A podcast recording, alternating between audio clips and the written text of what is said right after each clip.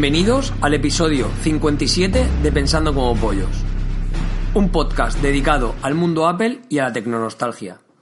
Soy Fran, arroba Ronson María en Twitter, y hoy me acompaña... Hola, yo soy Daniel, arroba DM la guía en Twitter. Y no sé si decir otra vez, rebienvenidos al episodio 56 o 57 en este caso de Pensando como Pollos. ¿No, Daniel? Eh, pese a que nos va a costar hoy grabarlo porque esta es una repetición de lo, de lo, de lo ya grabado anteriormente. Tuvimos un problema técnico y el audio, después de cerca de dos horas de grabación, eh, se lo llevó el viento. O sea, una, una pena, una pena tremenda. Es una cosa muy curiosa porque cuando nosotros llevamos grabando, aunque realmente ponga episodio 57, como vosotros, nuestros oyentes sabéis, muchas veces eh, partimos el episodio hasta en, en tres trozos. Y nos me resulta muy, muy cómico que en casi 100 audios que llevamos ya grabados, el GarageBand, con, la, con el que grabamos ahora, el GarageBand siempre tiene la posibilidad de mostrar el contenido del paquete y dentro de ese de contenido del paquete, en ese fichero están los audios. Y sin embargo es que los audios estaban todas las pruebas y las tonterías de antes, pero el, el episodio no estaba. Y la verdad es que el episodio, la parte 1 del episodio 56 voló y hemos tomado la determinación de grabar el, especial de Navidad con los contenidos que teníamos preparados para la Navidad y con los contenidos que teníamos para el episodio 56. Pedir disculpas desde aquí a nuestra audiencia, pero bueno, vamos a intentar hacerlo lo mejor que podamos, ¿no, Daniel? Claro, el otro salió realmente bien. Eh, como no lo vais a oír, os lo digo yo.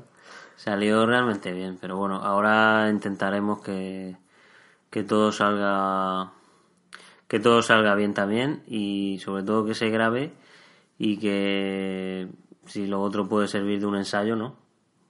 Mejor saldrá, pero yo no yo no sé no sé cómo va a salir. Bueno, eso bueno eh, nada, eh, empezamos el episodio 57 de Pensando como Pollos, especial de Navidad, esa época que tanto nos gusta y está lleno de contenido y de un montón de, de sorpresas. Bueno, lo primero es darte en público otra vez la enhorabuena por haber sido papá, ¿no? Sí, eh, Hace, bueno, ayer cumplió mi peque mm, tres semanas y todo muy bien, todo muy bien. Un, niño precioso y, aquí estamos, cambiando pañales. Bueno, al menos, mira, aquí está grabando. Yo creo que hoy en día, tal y como se está desarrollando la, la juventud, los padres jóvenes estos que somos ahora, eh, este verano, donde estaba veraneando, había un sevillano, un hombre ya jubilado, de unos 68, 69 años, el cual me decía que los Alcántaras se estaban perdiendo. Eh, una clara alusión al, al Alcántara, al del episodio de Cuéntame, a los episodios de Cuéntame de televisión española, la serie de Cuéntame, donde Imanol Arias eh, interpreta a un Alcántara que es un hombre del franquismo, un hombre en el que jamás cambiaría un pañal, que, en el que no fregaba, no hacía las labores de la casa y era un poco un auténtico machista, tal y como era la sociedad. Sin embargo, hoy en día, eh, si miras a tu alrededor, la mayoría de padres, y seguro que hay un montón de oyentes nuestros que nos escuchan y que están un poco sufriendo esto, cambian pañales, compran, ayudan en casa, incluso planchan. Y parece que hoy en día el hombre se está convirtiendo, cada vez que tiene, mm, digamos, un hijo, se esclaviza un poco más y no es capaz de seguir con sus cosas. Tú al menos sigue grabando y no sé si estás de acuerdo con que con la afirmación de Pepe el sevillano que decía que los Alcántaras están desapareciendo. Sí, por supuesto. Ahora los hombres están más involucrados en el tema y, y bueno, participamos participamos en todo. A no ser, a ver, por lo menos los 15 días que te dan de vacaciones, eh, sobre todo se te van con el papeleo, no sé si tú lo viviste así, y, tienes que apencar, no es como antiguamente que, que a lo mejor la suegra estaba un poco más encima y te podía echar una mano casualmente mi suegra está aquí con nosotros, de Inglaterra ha venido. Y, y no por ello estoy aquí, porque el viernes pasado que. No, el sí, el viernes pasado que falló la grabación también me vine y no estaba mi suegra. O sea que. Que bueno, habrá un poco de todo. Habrán alcántaras y no alcántaras. Habrá de todo. Sí, bueno. Eh, nada, y bueno, volvemos a grabar en viernes, Black Friday. Eh, otro, otro viernes más. Curiosamente, esta mañana, eh, cuando iba escuchando la radio, seguía diciendo que marcas como Volkswagen y algunos concesionarios estaban haciendo también, siguen haciendo el Black Friday. O sea, parece que hace ya tres viernes del, del viernes negro este, ¿no? Y yo creo que estoy un poco ya cansado de la información, de tanta oferta flash, todo el email lleno de Black Friday. No sé, quisiera un poco que me contaras cómo viviste ese día, que incluso siguiendo la tradición, un poco como Halloween y demás, se extendió hasta el lunes en el Cyber Monday. Sí, pues yo lo viví un poco involucrado en mi trabajo, como soy diseñador gráfico, pues tuve que hacer una serie de cartelerías y, y lo que me percaté es que, bueno, casi todos los comercios al, andar por la calle tenían los carteles de, de Black Friday, ¿no? Eran cosas tan curiosas como hasta, Ramón, hasta Ramonet tenía un, un cartel de, de Black Friday. Bueno, por si para situar a nuestros oyentes, Ramonet es la típica tienda de barrio donde se puedes encontrar las típicas J. Haber para trabajar o un mono de esos azules que salía en, en cualquier, ¿no? que puede llevar cualquier obrero, el típico mono azul. Y la verdad es que me sorprende mucho que el propio Ramonet tuviera eh, promociones del Black Friday. Sí, sí, pues bueno, el Black Friday hasta mi, hasta mi madre que tiene una peluquería me pidió un cartel para el Black Friday y poner una oferta y todo, y todo o sea que que el Black Friday ya es algo que ha venido para quedarse y además en a, o sea a saco en todas las Y tiendas. una, y una pregunta que te, que- que te quería hacer. ¿El tema de tu madre vendió más ese día por ser Black Friday? ¿En qué consistía un poco la promoción? Pues la promoción consistía en que ese viernes eh, daban el tratamiento de alisamiento de queratina al 50%. Pero al final dice mi madre que fue fue toda la gente el sábado pidiendo. O sea que el cartel no, no hizo mucho efecto. Bien, hay una cosa que sí que me has comentado, que es esto ha venido de América, o lo hemos dicho, que ha venido de América para quedarse. Yo se lo digo mucho a mis alumnos, ¿no? Ahora que digo, bueno, nosotros empezamos realmente a preparar la Navidad, pero tu chica y la familia, tu familia política que es inglesa te da la sensación de que es Navidad mucho más antes que en España, ¿no? En todos esos países europeos, porque el día 25 la Navidad acaba y el 26 empiezan las rebajas. Claro, efectivamente, allí empiezan muchísimo antes. Y además hay una cultura de comprar los regalos a partir de septiembre y la gente está bastante organizada, por lo menos en lo que yo vivo. Aquí, sin embargo, está siempre la, la idiosincrasia española de comprar siempre en el último minuto, ¿no? Es como vamos un poco, menos, menos tú desde que descubriste Amazon.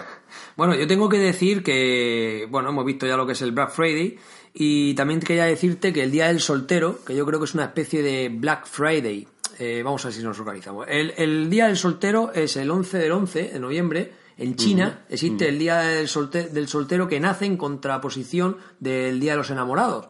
Entonces, para hacer una fiesta del Día del, del Soltero, lo que se hace es el portal de Alibaba, que es un portal, como todo el mundo, nuestros oyentes, la mayoría sabe, es un portal de que es un, digamos que es un broker que media entre el comercio chino y todo el mundo, de tal manera que tú puedes comprar de una manera segura a través de ese portal, portal Alibaba, Ali- AliExpress, ¿vale? que es un portal perteneciente al gigante Alibaba asiático, te permite comprar productos de cualquier tipo de tecnología, de ropa, de y demás a China y el día 11 del 11, de, de 11 de noviembre, hay unas, ofe- hay unas ofertas y entonces tú puedes comprar ese día bueno, a unos precios, unas promociones terribles. Digamos que sería lo comparable al Black Friday en tecnología de, América y, y de Europa, ¿no? Simplemente para decirte que ese día, el 11 del 11, voy a dar unos datos, el portal chino Alibaba ha obtenido un total de 14.300 millones de dólares, unos 13.300 millones de euros facturados en un, en un día. Esa cifra, desde luego, rebasa su propio récord, que el año pasado fue de 9.300 millones de dólares, unos 8.700 millones de euros. Eso implica una subida de un año para otro del 30 y pico por ciento, ¿vale? De, de ventas. Esto ya dice mucho. Bueno, yo simplemente quería un poco eh, analizar lo que había supuesto ese día de los solteros en China, eh, con un incremento de ese 30%, con las ventas que ha habido en España, de solo en España, ¿vale? Para no ser ni Europa ni en el mundo, solo en España, ese día del Black Friday. Bueno, pues grandes cadenas como Inditex, El Corte Inglés, Endesa, Renfe, Europcar, Carrefour, por supuesto PC Componentes como eh, eh, digamos que es la empresa que ha, ha vuelto a ganar la, la mejor página de comercio electrónico en España otro año más consecutivo, pues digamos que todas estas empresas se lanzaron a ofertas realmente increíbles el día del Black Friday. Bueno, pues más o menos la Asociación Española de Economía Digital vamos, calculó que las ventas de Internet entre ese viernes y el Cyber Monday, sería o alcanzaría más o menos los 1.172 millones de euros, un 11% más que en 2014. Curioso como el Black Friday aquí en España se ha producido un incremento de un 14% más o menos, de un 11 a un 14 que en el 2000 eh, que con respecto al año pasado al 2014 y sin embargo el portal de Alibaba ha experimentado casi un 40% de ascensión en compras. Eso dice mucho en cuanto a la economía china y en cuanto a la gente ya antiguamente decía, vete a comprar esta camiseta y te decían los chinos. Pero es que hoy en día todo el mundo compra los chinos. Hay que reconocer que todo el mundo está muy extendido el tema de, de Alibaba, ¿vale?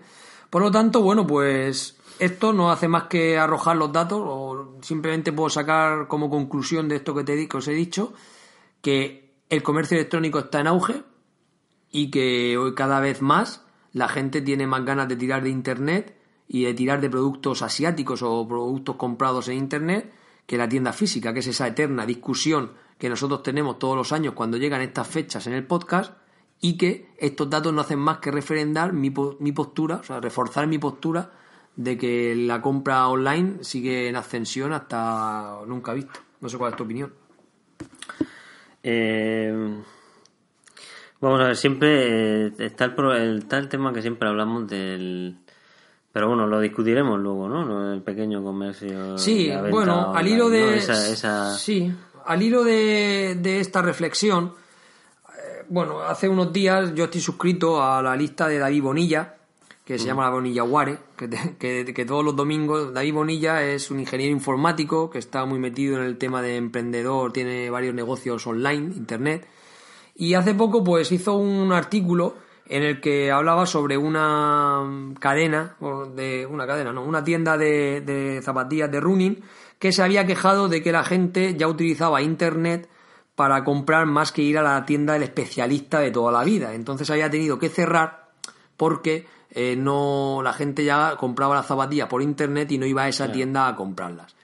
La verdad es que la, semana pasada en la grabación estuvimos hablando largo y tendido sobre este tema, mm. pero yo creo que fue un tema bastante interesante, ya que lo hemos nombrado muchas veces en Pensando como Pollo, como para que el mismísimo David Bonilla o atreverme a que David Bonilla aceptara la invitación. Y tengo mm. que decir que la parte de Apple Comercio Electrónico vamos a tener una entrevista con David Bonilla, donde nos va a explicar las bondades del comercio electrónico y por qué hoy en día él cree que estas empresas pequeñas se están cerrando. Creo que es un tema bastante interesante a tratar.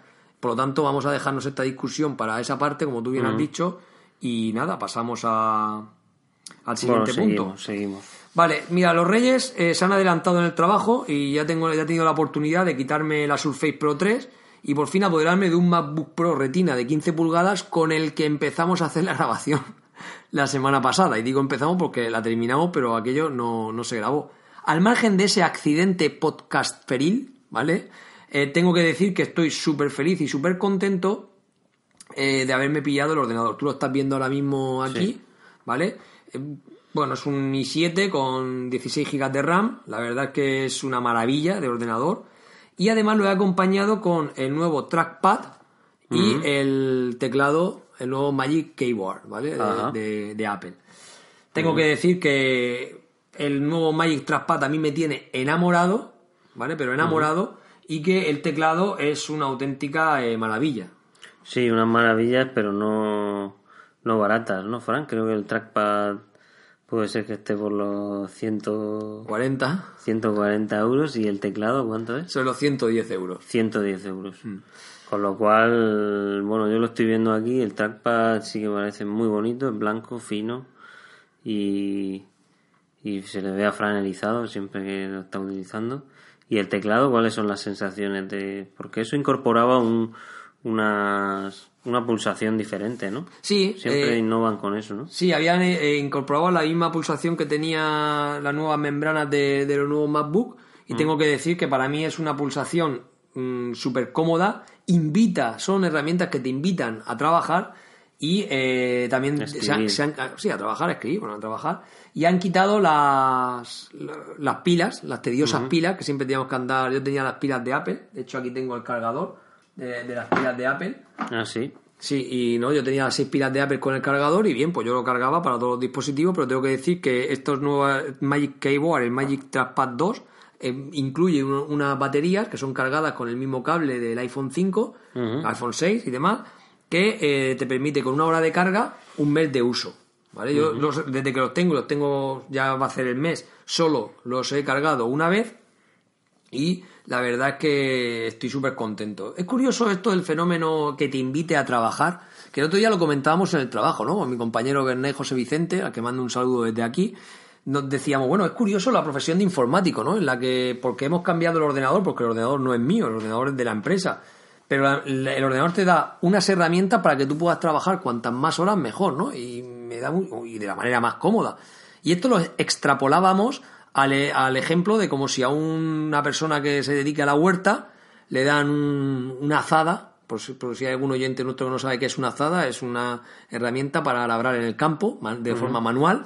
Y le dijera, mira, te vamos a dar una pala y una azada para que puedas hacer mejor tu trabajo y puedas arar. Y entonces el agricultor esté contento porque le han dado una herramienta mejor para trabajar. No sé qué opinas tú de la cultura esta del trabajo y demás. ¿Qué opinas tú de toda esta sensación de que nos sintamos cómodos porque nos dan herramientas que nos va a permitir trabajar mejor?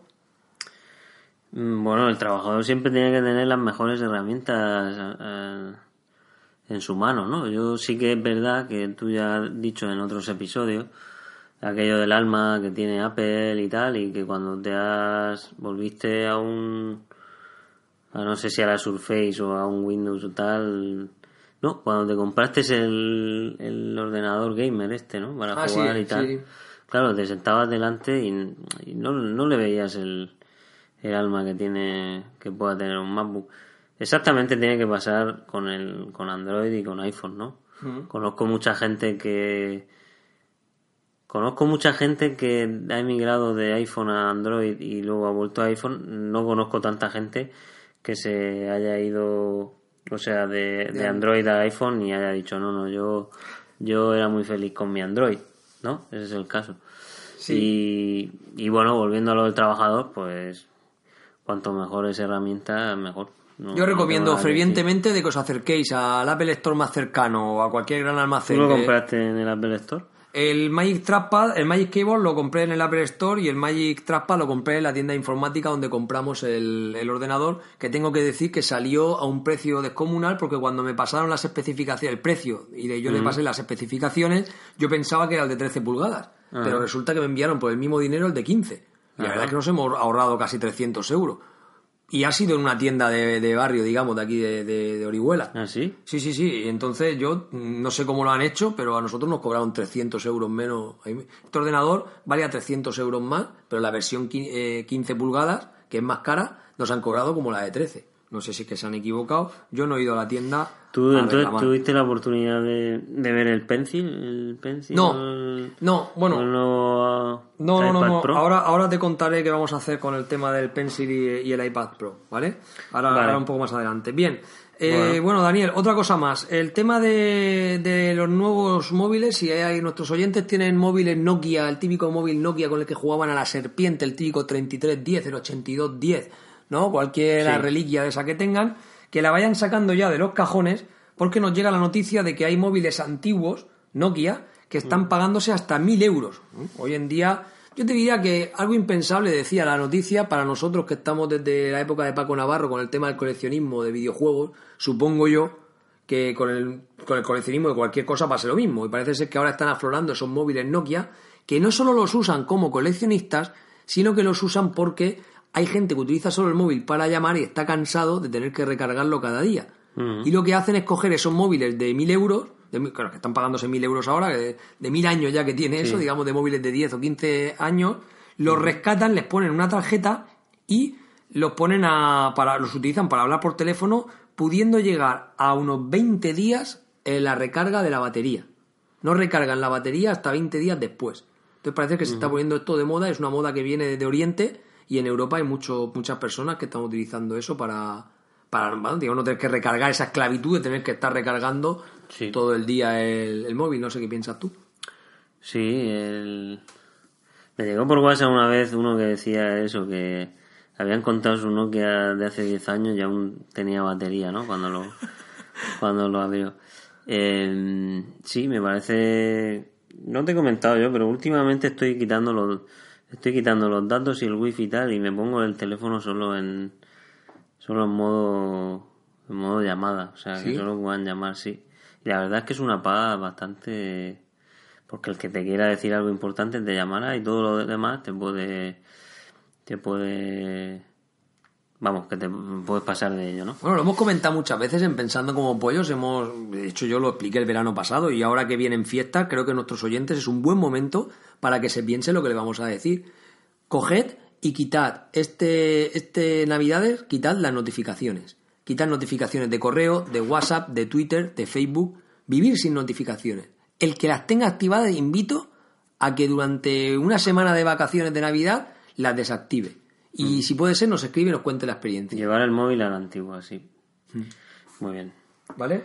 Bueno, Daniel, cuéntame más cosas. Bueno, pues yo te cuento. Mira, primero tengo que pedir disculpas a los oyentes mm, y retractarme por algo que afirmé en el anterior episodio.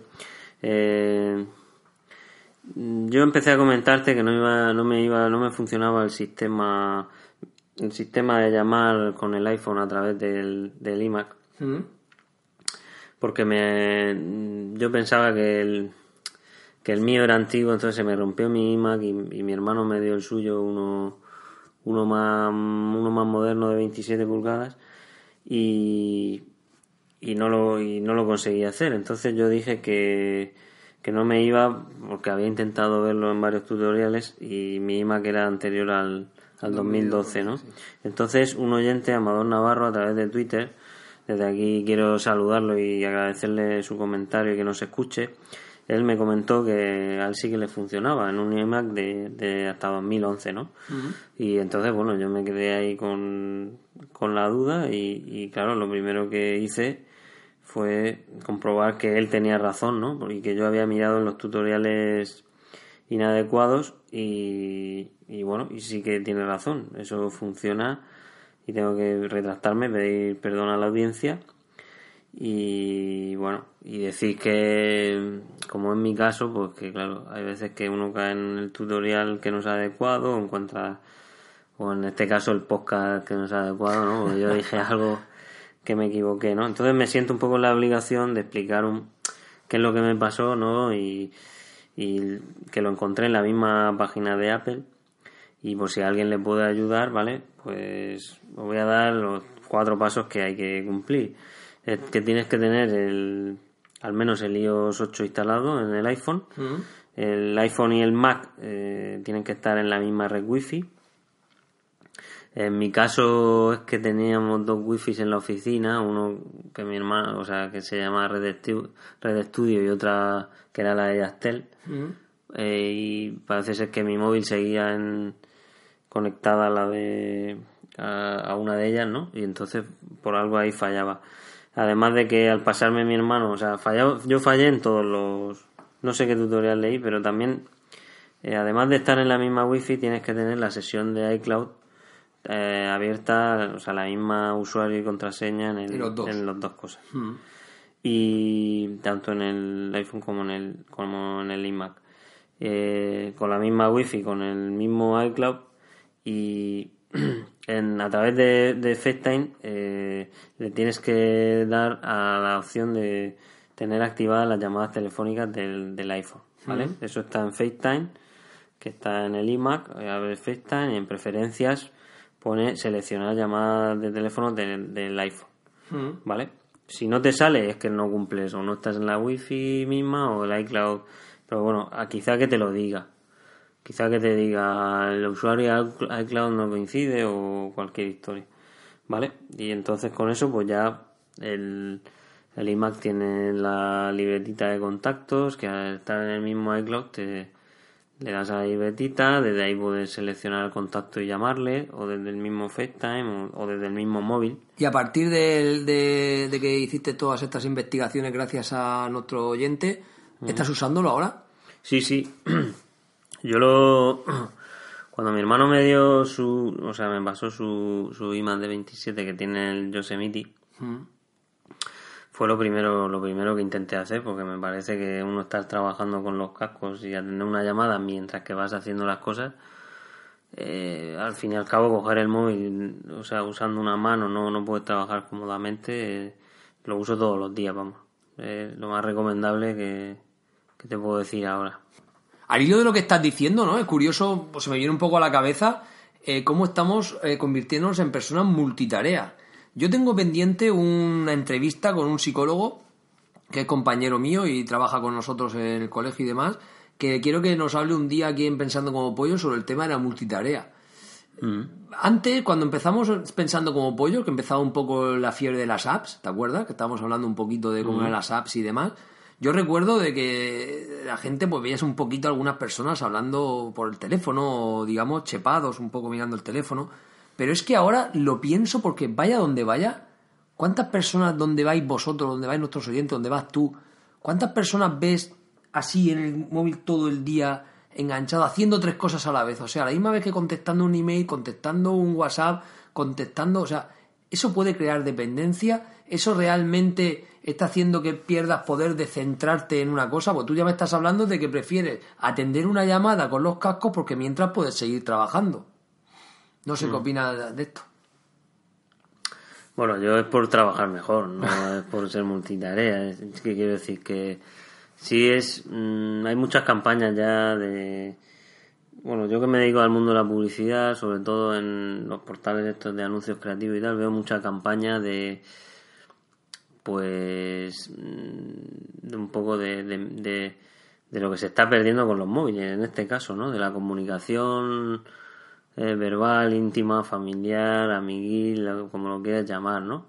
Em, la gente está reunida y está cada uno pendiente de su móvil o hablando por otro lado, con lo cual todo eso todo eso influye. Y en respecto a la multitarea pues de algún modo evolucionará nuestro cerebro. No sé si eso si evolucionará para mejor o para peor. No sé si si iremos dependiendo cada vez de las máquinas o nos haremos más ágiles. Yo sí lo que sí que noto es que tú que eres profesor mm, a ver la concentración yo no sé si tiene que disminuir la concentración porque porque vamos a ver cuando el mundo del entretenimiento leí una vez una frase que decía eh, una sociedad mm, una sociedad que no sabe aburrirse está abocada a la desaparición es decir Sí, eso lo he escuchado yo también. Sí, pues es decir, nosotros ya con el móvil, el- la tele delante, el ordenador,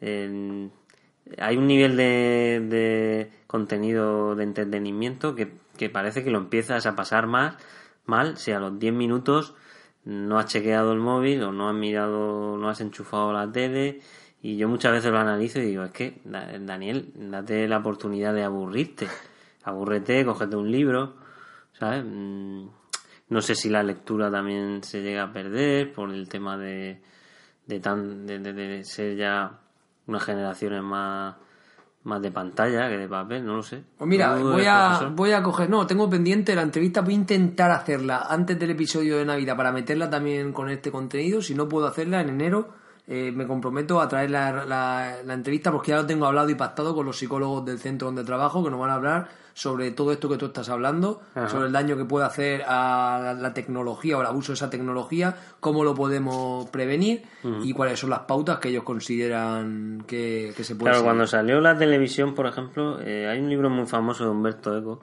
que se llama Apocalípticos e Integrados, porque cuando salen, cuando salen, cuando evoluciona la tecnología y todo eso, claro, ahí están los detractores y los defensores. Yo creo que, que al final ni una cosa ni, ni la otra.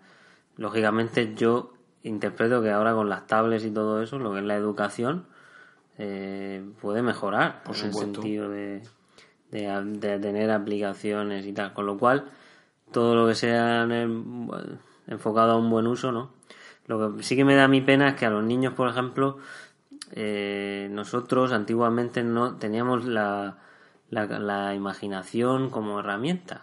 O sea, yo siempre que me iba con mi madre, con la tuya, y nos dejaban en medio de un, de un descampado y ahí podía, éramos capaces de, de armar una guerra, montar. ¿sabes? Claro. Sí. Y entonces yo sí que veo ahora por el- mi ámbito familiar y amigos y tal, que enseguida escapa el familiar, el padre, la madre siempre escapa al clan al TV Clan o Sí, a- la. YouTube Sí. de la tablet y tal, ¿sabes? Mm, Y eso no me gusta.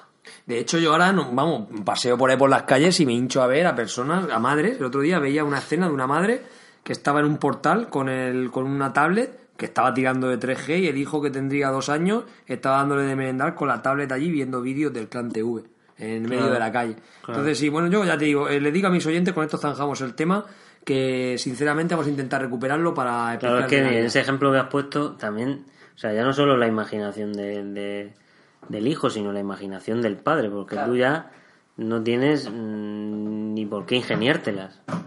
¿Me entiendes? Imagino yo que antiguamente la madre le contaría le contaría una- un cuento al hijo mientras que le da de comer o, o la entendía, mira los pajaritos, mira tal. Nuestro cerebro también se oxida en ese aspecto. O sea, a ti tú te quedas con tu hijo sin la tablet 10 minutos, digo yo que en 20 años la gente empezará a pasarlo mal. Eh, No, es que- y bueno, no solo eso, no, lo trataremos en el episodio, pero ya te digo que no solo eso, sino el otro día mi hijo me decía, un hijo de 6 años, y me decía, ¿cómo vivíais antes sin clan? O sea, es una reflexión. Cuando yo digo que no te dice, y papá, antes no teníais clan, pues no lo teníamos clan, daban los dibujos una hora, a lo mejor los sábados por la tarde. Sí, sí, además a una hora... las 3 de la tarde o algo así, los saurones, o podíamos ver cualquier serie de aquella cuando éramos pequeños, a las 3 de la tarde y para usted de contar. Y entonces un poco de los psicólogos... dos canales. Sí, no, no, y los psicólogos vienen a decir ahora de que el niño tiene que aburrirse, tiene Eso que es. aprender a aburrirse. Eso es. Pero nos lo contarán los psicólogos en el próximo episodio, que por cierto, hablando de Navidad, vamos a estructurar ya cómo va a ser el episodio de Navidad, que llevamos 30 minutos ya de introducción, ¿vale? Y entonces vamos a estructurar cómo, cómo es el episodio de Navidad.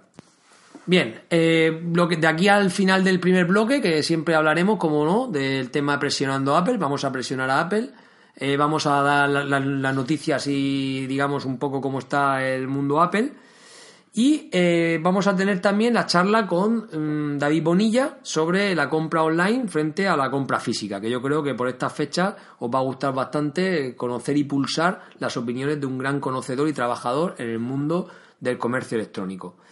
Por otra parte, vamos a intentar meter la entrevista de con los psicólogos para ver el tema de de la infoxicación que se está viviendo y de este niño multitarea que están creando las nuevas tecnologías, que también un poco de cara a esta Navidad nos va a dar luz y nos va a ayudar a ver qué tenemos que hacer con nuestros familiares más cercanos con el tema de la tecnología, si tenemos que abusar mucho, si no tenemos que abusar, ¿vale? Las recomendaciones que, que vamos a seguir.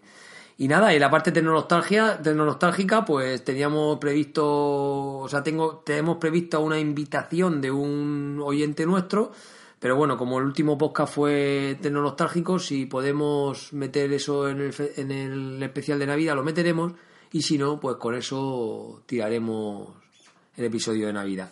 Si puede entrar, entrará, y si no, pues ya nos iremos a enero. Son muchas las personas que se nos han puesto en contacto con nosotros para hablar del tema, y bueno, pues estamos un poco a la espera de, de poder ir metiéndolos a todos poco a poco. No sé si llegaremos o no a tiempo en el tema de Navidad. Lo que sí que queremos que en estas partes, en las que estas mini, tres partes como mínimo que se va a dividir el especial este de Navidad, sí que esperamos no sacarla a las tres a la vez, sino sacaremos esta semana una, la semana que viene la otra y a la, la otra semana para fin de año la otra. Yo creo que podemos así disfrutar durante todas las Navidades de pensando como pollos. Bueno, Daniel, presiónanos un poco Apple, cuéntanos. Bueno, en la sección presionando a Apple yo quería empezar un poco a, a presionar a partir de una experiencia. Yo una experiencia con un móvil. Yo ya tengo el, el iPhone 6, afortunadamente, estoy muy contento. Creo que es la mm, es- tiene una cámara impresionante, un funcionamiento genial. Y, y bueno, estoy maravillado. Lo uso sin funda y me gusta el tacto, el peso, todo, todo lo que lo que ello conlleva. Eh, en el caso eh, de funcionar con el iPhone, a mí siempre eh, me toca asesorar a los demás y en este caso me tocó asesorar a mi, a mi novia y como siempre el asesoramiento yo lo termino rápido, es decir, cómprate un iPhone 6 y, efectivamente me lo, me lo rechazan rápidamente por el tema económico y porque yo no solo voy a usar el WhatsApp y tal, ¿no? Entonces con el con el con lo que es el- la, lo que es la, la- el magazine este de Yoigo de, de los móviles y ofertas. Yo le eché una mano a mi chica y encontré mm, que el Huawei P8 Lite mm, yo lo veía un buen móvil, ¿no? Para ella y a escasos 200 y poco euros.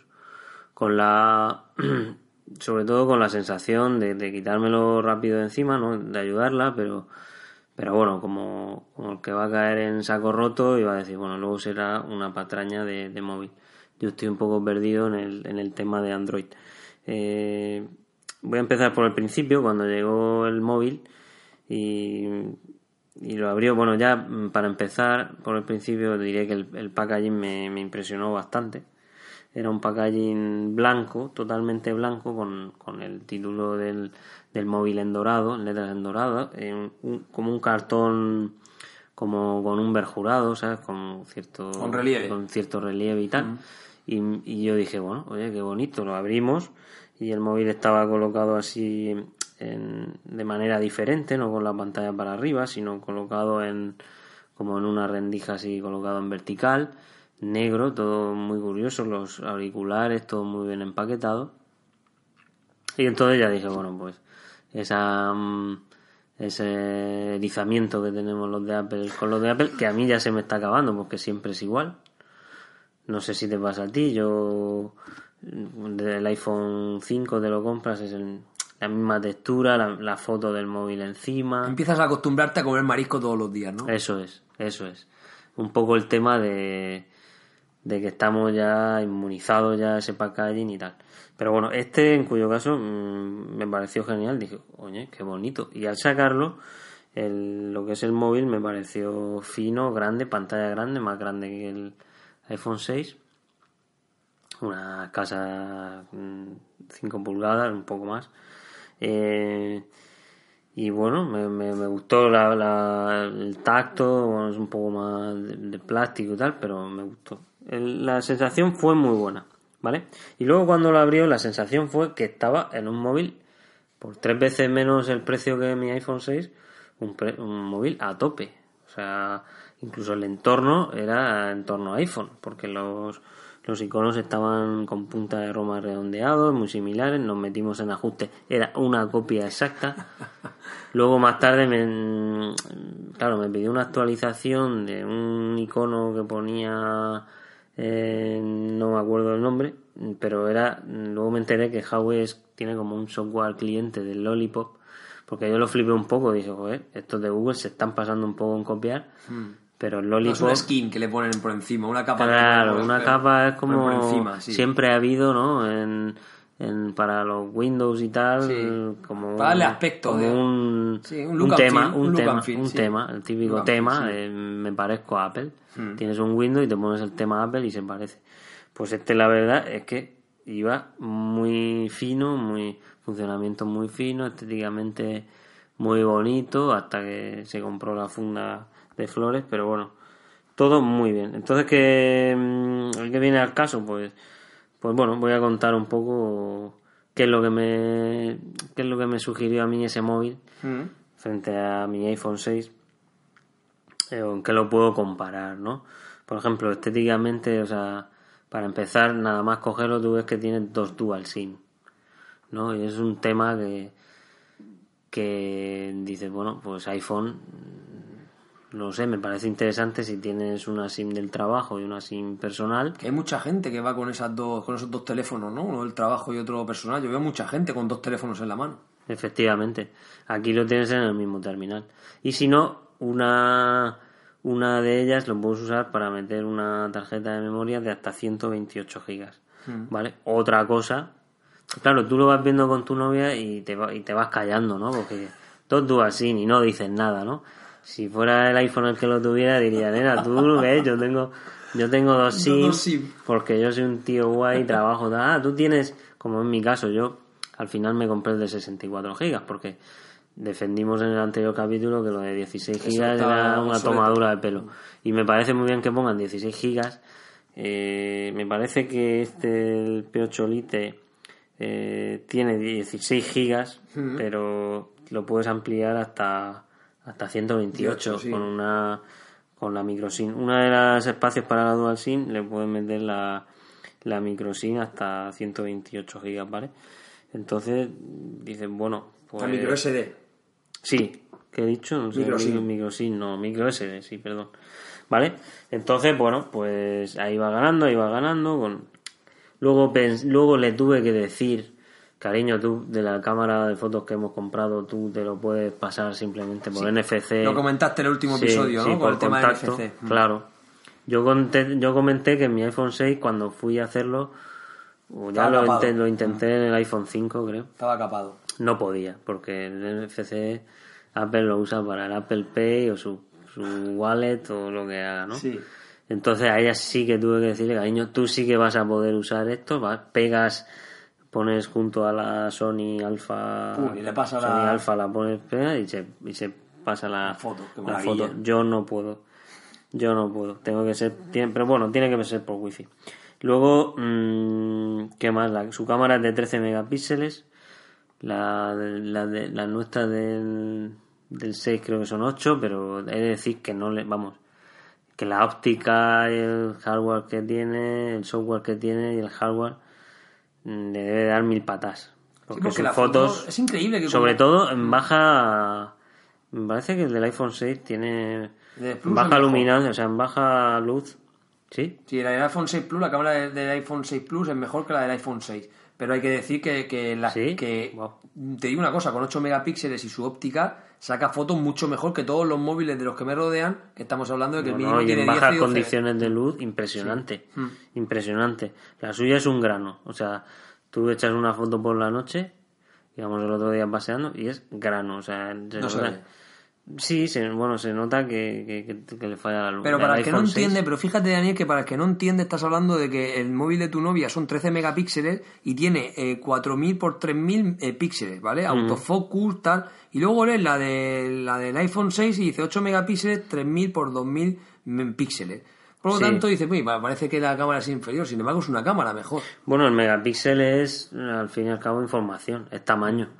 A lo mejor la suya la puede ampliar, ¿sabes? Sí, Yo pero la calidad al final, los puntos... No, no, pero claro. bueno, tiene una óptica, una óptica, un, un- un sistema de lentes Sí, está muy, claro. de muy pequeña, luego un eso de procesamiento, un software o lo que tenga. Mm, En eso no le va a ganar en absoluto al iPhone. De todas formas, mm, vale tres veces menos que el iPhone 6, o sea, la cámara también, bueno, le viene perfecta para, para funcionar. Eh, no sé qué decir, además de estas de estas cosas que he dicho, de la dual de tal, el peso pesa exactamente igual, el tamaño es un poco más grande, el, tiene, a ver, claro, por supuesto que su sistema operativo es el Lollipop, en nuestro caso es el Dios, que, que es mucho mejor. Eh, Bueno, y esto, y esto no acaba aquí, en esta comparación. Es decir, tú estás diciendo todo esto, pero te has guardado para el final lo mejor, que es el tema de la batería. Cuéntanos un poco el tema de, de la batería y los Huawei. Sí, bueno, ahora en cuanto a su batería, a ver, su batería es un, es un poco mejor que la nuestra.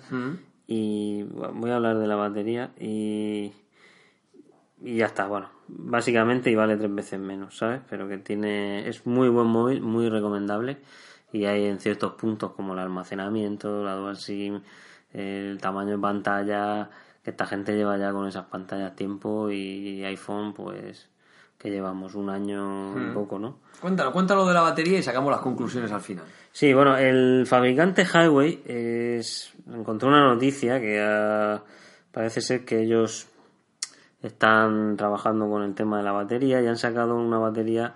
La- el, el titular era la batería que se carga en dos minutos, ¿no? Eh, Highway eh, ha participado en el- la 56 edición del simposio de baterías celebrado en la ciudad japonesa de Nagoya. Es curioso que sea el- que haya un simposio de batería, ¿no? ¿Eso es anual? Pues no creo que sea 2050 anual, ¿no? Porque claro, llevarían 50 años haciendo. De 1950, haciendo el... Sí, además que siempre ganarían, 60. siempre ganarían los de 60. Nokia, ¿no? Porque llegaría el tío de Nokia allí y diría, la mía dura 20 años. dura 20 años ahí. ¿No? Y entonces, bueno, como la batería se ha convertido en un elemento tan tan imprescindible en nuestras vidas, ¿no? También resulta frustrante que se acabe tan pronto. Yo no sé si tú tomas medidas, no voy a decir nada, pero hay 200.000 medidas que tomar con un iPhone 6 para que te dure algo más la, la batería y yo lo he conseguido. La verdad es que me dura dos días. O sea, y digo dos días Sí, sí. como si fuera un- una eso, ¿no? Entonces, mm, es por eso también que comentabas tú que mucha gente tiene dos SIM, incluso porque a lo mejor para que el, para que el, para que el, el trabajo vaya por una batería y el personal no se le acabe la batería con- con, el del trabajo, ¿no? Hay mucha gente en el tema de amigos, por ejemplo, que llevan unos cargadores en el bolso y tal. No sé si tú si tú usas alguno. Yo tengo uno, pero no lo he usado nunca. He visto amigos Es que me Eh, estás diciendo, Daniel, eso, y estaba buscándote la noticia que precisamente antes de ayer, Apple acaba de lanzar las fundas con batería para su iPhone 6 y afu- y iPhone 6S. O sea, resulta que es algo cómico en el que tú estás hablando ahora mismo, estás presionando a Apple con Huawei con un montón de características, y precisamente pensaba yo cuando leí la noticia, menos mal que tenemos que repetir el capítulo, porque al hilo de, lo que, del tema del Huawei y la batería, resulta que ahora eh, Apple para el iPhone 6, es decir, voy a hacer un, teléfono más pequeño y más compacto para añadirle una funda batería que me pueda dar unas 12 o 14 horas más de duración y que de tamaño se parezca a un iPhone Plus que realmente son las mismas horas que le va a dar la... Y además, por supuesto, la Smart Battery Case tendrá un costo de 100 dólares. O sea, esto es un... un Ah, personal- que ya han sacado la, la funda, Oficial, ¿no? funda oficial con batería que Ah. puesta sobre el iPhone 6, esta noticia es de hace dos días, puesta con el iPhone 6, tiene el mismo tamaño que el iPhone 6, 6 Plus. O sea, a partir de ahí, fíjate si puedes presionar a Apple diciendo, señores, O sea, es un que tocho Huawei- así. Sí, es un tocho así, que Huawei tiene una batería que se carga en dos horas y que tiene unas características No, brutales. dos horas, no, en dos minutos. dos minutos, pero no he terminado. Sí, sí, te por, eso digo, es comento, que, sí. por eso digo que es que... Sigue, sigue. Bueno, pues Huawei ha estado en el simposio este, en la, en, allí en, en Japón, y, y bueno, han presentado una serie de microinnovaciones, ¿no? Que, que, bueno, como decía uno de los representantes, han conseguido encadenar heteroátomos a la molécula del grafito en el ánodo, lo cual sirve para catalizar la captura y la transmisión del litio a través de los enlaces de carbono. Con esa explicación técnica, eh, resume Highway que al final la carga es más rápida eh, mm, sin reducir la densidad energética y sin acabar con la vida útil de esa batería, ¿vale? Pues las pruebas en este simposio que, que nos trae Highway eh, se pueden ver en dos vídeos y en una de ellas mm, en una batería de 3000 miliamperios eh, anteriormente lo había visto que la del iPhone, por ponerte un ejemplo, no sé cuánto tiene, pero vamos, 2000 tenía la de, la de mi chica. La logra cargar el 50% en solo 5 minutos. ¿Vale? Y O sea, luego- lo típico que se te va la batería y dices, "Te necesito cargar. minutos, cosa que el iPhone, mira, mira cómo está ahora mismo el mío, que está sin batería, mismo estamos grabando el episodio y mi iPhone está cargado porque no Mm. tengo batería. Y, lo- y, oye, lo puedo cargar aquí media hora ¿eh? con el cargador y Mm. se me va a cargar solo al 30%. Y tiene otro vídeo que en una de 600 miliamperios carga el 70% en 2 minutos. Madre mía. ¿Vale?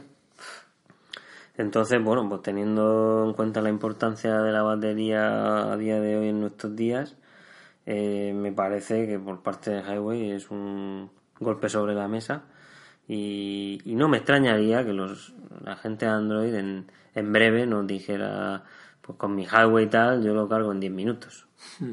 Y nosotros estamos aquí mm, con fundas de 100 dólares para tener un poco más de batería. ¿Vale? No, está claro. o sea, yo- que a ver si espabila Apple un poco en ese aspecto. Pues yo, Y como conclusión a lo que sin está... quejarme y bastante contento de la duración de mi iPhone 6. ¿eh? No tengo nada que decir. Yo solo digo que podría volver a pasar que un, un fabricante de la competencia innove en este aspecto y luego More Thing salga diciendo que la super batería que se carga en, en Bueno, mira, el hilo de carga, yo creo que podemos hablar un poco, enlazar esto también con la rumorología del tema de la carga del iPhone 7, que hablaban de que el iPhone 7 se va a cargar a distancia. Yo creo que la precuela Sí, de sí. la carga del iPhone 7 va a ser la base esta nueva que han hecho para el Watch, que es una base grande que pones el Watch encima de esa base grande y que vale también ¿no? un disparate. Y, y se va cargando. Yo creo que te van a dejar una especie de superficie en la que dejes el móvil, eh, se esté cargando y cojas el móvil y te lo lleves. No tengas que tener la necesidad de enganchar el móvil con un cable, sino que estando encima de esa superficie tú puedas ser capaz de grabar o de cargar, perdón, ese móvil. Pero yo creo que al hilo y como conclusión de lo que estás diciendo es que, primero, Apple tiene que plantearse si verdaderamente va a querer sacar un, un teléfono de alta gama a bajo precio, porque tú estás, estás hablando ya de, de Highway como de Highway como como una, como una marca barata con prestaciones altas en, en contraprestación de, de Apple. Yo creo que, que Apple podía, podría sacar o debería sacar un móvil para llegar a más gente que verdaderamente sea un móvil pequeño. No me refiero pequeño en tamaño en cuanto a esas 4 pulgadas que algunos demandan que quieren volver a hacer móviles de 4 pulgadas. Parece ser que ahora hay una, una, un sector que, que, busca otra vez volver a que el móvil sea más pequeño, sino un móvil de pequeña gama pero con altas prestaciones. Yo creo que Apple no está por la labor. De hecho, Daniel, los rumores que del iPhone 7 no apuntan a que vaya a ser un teléfono ni económico, ni vaya a haber ese 6C o ese 7C que pueda ser verdaderamente económico, porque el 5C, que cuando el país recuerdo que titulaba el nuevo iPhone de 200 euros, una leche. El iPhone 5C llegó a España con un precio de 560 euros. Sí, iPhone no creo que se vaya a bajar del carro, de hecho, para mantener, ya lo hemos comentado aquí en otros capítulos, para mantener un precio competitivo sigue empecinado en mantener los 16 gigas, por no alejarse de esos 600 seguridad. El barato que tú dices, el 5C no fue el color, no fue en absoluto más barato, ¿no? Fue 560 euros. Vendían el plástico, pero le llamaban poli bueno, al hilo de esto, mi compañero José Vicente, que tiene un, un, un, Nokia Lumia, o sea, un Microsoft Lumia 950, también le digo, digo, joder, digo, hay que ver este teléfono que por dentro es una máquina, y hicimos una review en su día presionando a Apple de ese teléfono, pero yo le llamo plasticoso. Digo, porque esto parece plasticoso, y dice, no, no, es puliteriano. Digo, sí, llámalo como quiera, pero esto es plástico. Sí, sí, sí. Bueno, pues hablaban del iPhone 7, mmm, que surgió hace un, bueno, hace un par de semanas, surgió el rumor de que ya iban a dar el salto a los 3 GB de memoria RAM. Mm. Eh, los nuestros tienen 2. Los nuestros tiene 1 y el 6S tiene 2. Eso es, perdón. Eh, y también incorporaría ya el chip A10, que el nuestro será 9, corrígeme mm. si me equivoco. Eh, algo que me gusta a mí es, claro, yo cuando me compré el iPhone 6 vi la, el conector este mini jack del, de, los, de los auriculares y se va quedando un poco un círculo bastante grandote ya si tienen que reducir el, el grosor ya el diámetro de ese mini jack. Va siendo muy grande entonces pues podría cabe la posibilidad de que implanten en el cargador este light cómo se llama el, sí, el, el lighting, lighting, el lighting. Eh, sea válido para la entrada de los cascos aunque luego tuviera un adaptador para mini jack para para poder usar los cascos en otros dispositivos pero vamos, que iría solo todo integrado en esa entrada, lo cual me parece muy, muy bueno, ¿no? Eh, luego el, el sensor, el, el, Touch ID y el, y el Motorhome home estaría en la misma pantalla, con lo cual también ganaríamos no en pantalla y probablemente vaya a tener más pantalla, ¿no? Esa será la idea. Y, y bueno, la carga, como tú decías, puede ser que, que vaya por, por, la, por el ámbito inalámbrico, ¿no? Sí, pero es un inalámbrico con trampas, un inalámbrico acercado a una superficie eh, que te, proporcione carga, ¿vale? Muy parecido a lo que hace el Apple Watch. Creo que por ahí van a andar van a andar los tiros. Bueno, pues nada, esperaremos con ansia desde luego ese iPhone 7. Yo quería también presionar a Apple. Sería muy, sería muy curioso que, que introdujera ya el, el airbag que comenté en el episodio anterior, que, que con el acelerómetro y todo eso detecta que se te cae y salen unas pestañas y unas gomas y... Oye, pues eso ya te dije curioso. en su día que me parecía una idea descomunal. Al igual que tú ahora cuando sales de tu casa te asusta cada vez que el iPhone te dice que me quedan cinco minutos, pues te quedan cinco minutos para llegar a tu destino. Pues yo creo que cuando se, él sepa que se está cayendo, debería de sacar una, un airbag y salvarse. Bueno, yo mm, quería presionar a Apple porque como todos nuestros oyentes saben y desde pensando como pollo, pues lo venimos diciendo muchos meses ya, es que eh, Apple está trabajando, tiene un montón de ingenieros trabajando en su lo que va a ser su nuevo coche, ¿no? Yo cuando hablo de coches inteligentes eh, lo hago con mucha cautela porque aquí tenemos que diferenciar dos tipos de inteligencia o lo que la gente puede llamar como coche inteligente, ¿vale? Coche inteligente puede ser un coche que sea capaz de conducirse a sí mismo, ¿vale? Es decir, que, que sea capaz de hacer una conducción autónoma sin necesidad de piloto, para mí eso sería un coche inteligente.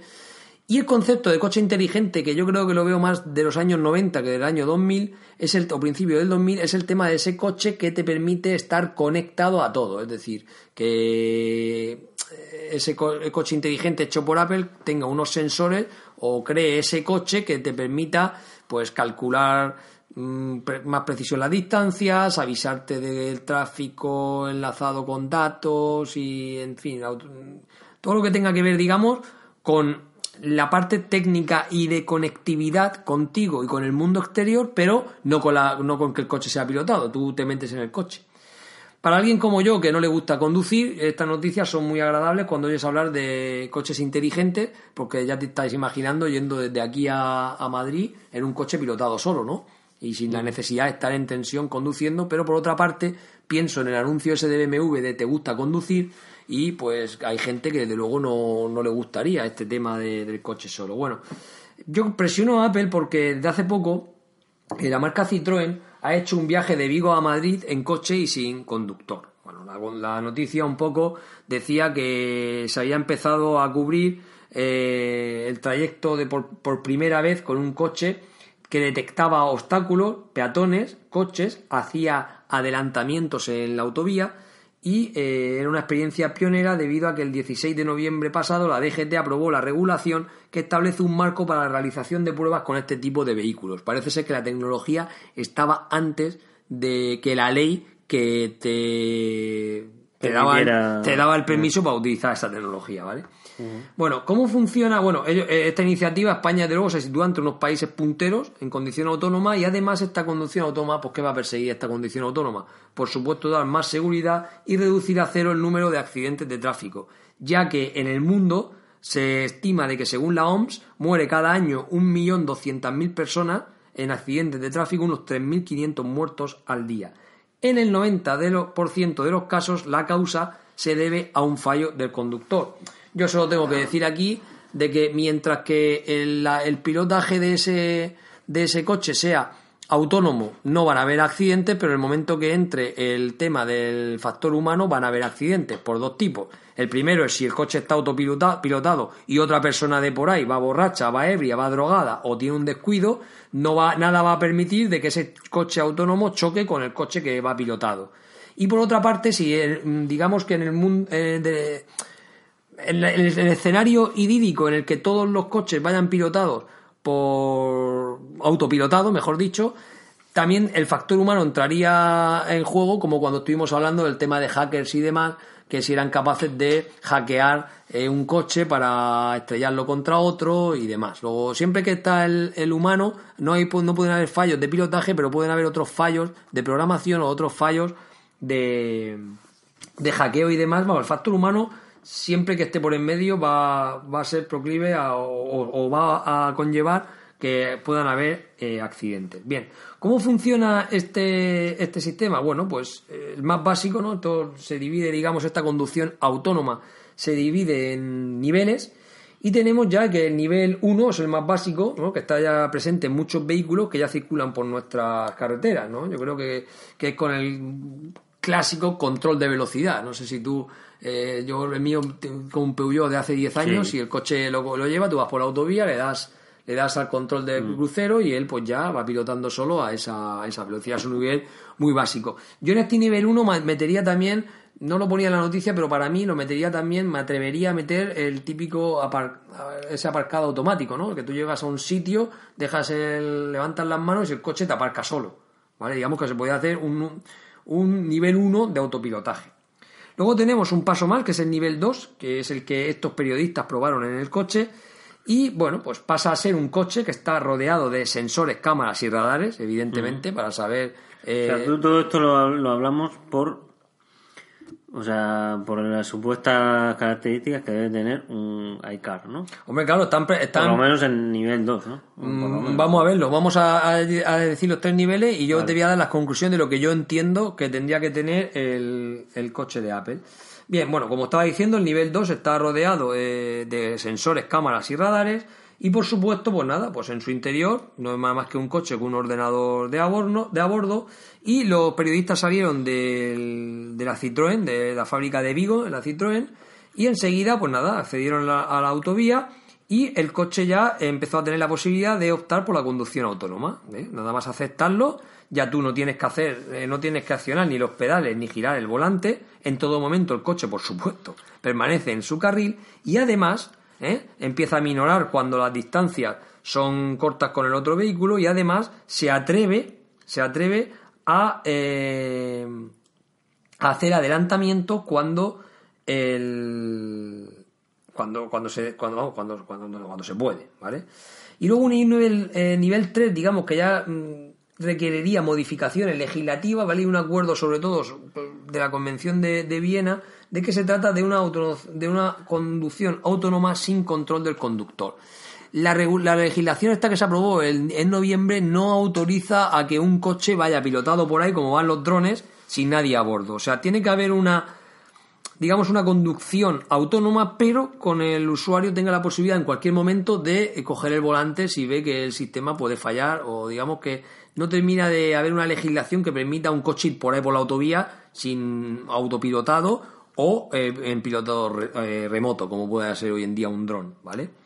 Bueno, yo creo que el nivel 5, yo creo que ya, ya será el sueño de todo, de todas las personas que vivimos para poder, que vamos por la carretera, para poder tener eh, accidentes cero, debería ser eh, la conducción autónoma sin necesidad de conductor, que son los llamados robots taxis, que harán los desplazamientos por nosotros.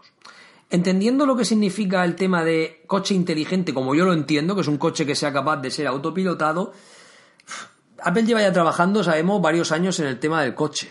Mm, No me atrevo a decir qué es lo que hará Apple con el, con el tema del coche, porque claro, al igual que nosotros pensamos cómo iba a ser el Apple TV cuando hace tres años hablábamos en el podcast del Apple TV y resulta, o la ITV, ITV esta, y resulta que lo que nos ha dado Apple es un iPhone metido dentro de un, de un aparato para enchufarlo a la tele, que ya, ya hicimos hace dos episodios el análisis del Apple TV, o a lo que nosotros nos, nos o lo, que, o lo que para nosotros es el Apple TV, yo no concibo un coche mm, ni en un nivel 2 ni en un nivel 3. Yo creo que Apple debería de empezar a sentar las bases como lo hace el gigante Google para empezar a crear un coche mínimo nivel 4, mínimo que sea autopilotable y que no haga falta conductor, ¿vale?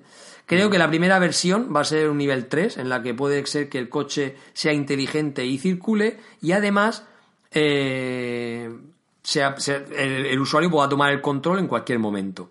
Lo que sí que no concibo, Daniel y nuestros oyentes, lo que no concibo yo es que me quieran vender un coche inteligente porque se integren con mis gadgets de Apple. Es decir, es que ahora resulta que yo en el reloj voy a poder ver los niveles de aceite y me va a avisar y va a llamar al, al, al taller en caso de que tenga avería y va a venir, digamos, antes el, el del taller que yo sepa que el coche está averiado. No sé si me sigues un poco. Eso nunca será si tienes que pagar la factura tú.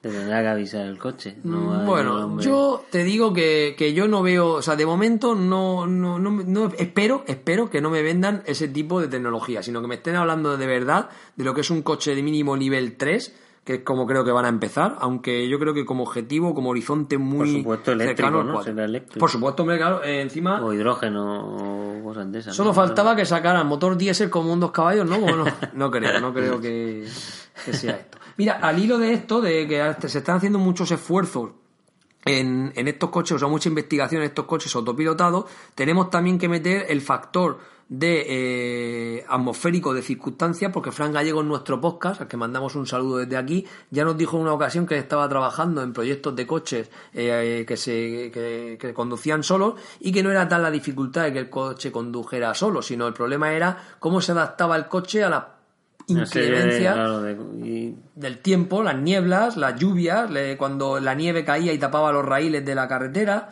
Claro. Ahí pues se producía un... Una, una concatenación ahí de, de, de fallos o de errores que se pueden dar. Eh, De y que no se... claro. que no se pueden simular todas, ¿no?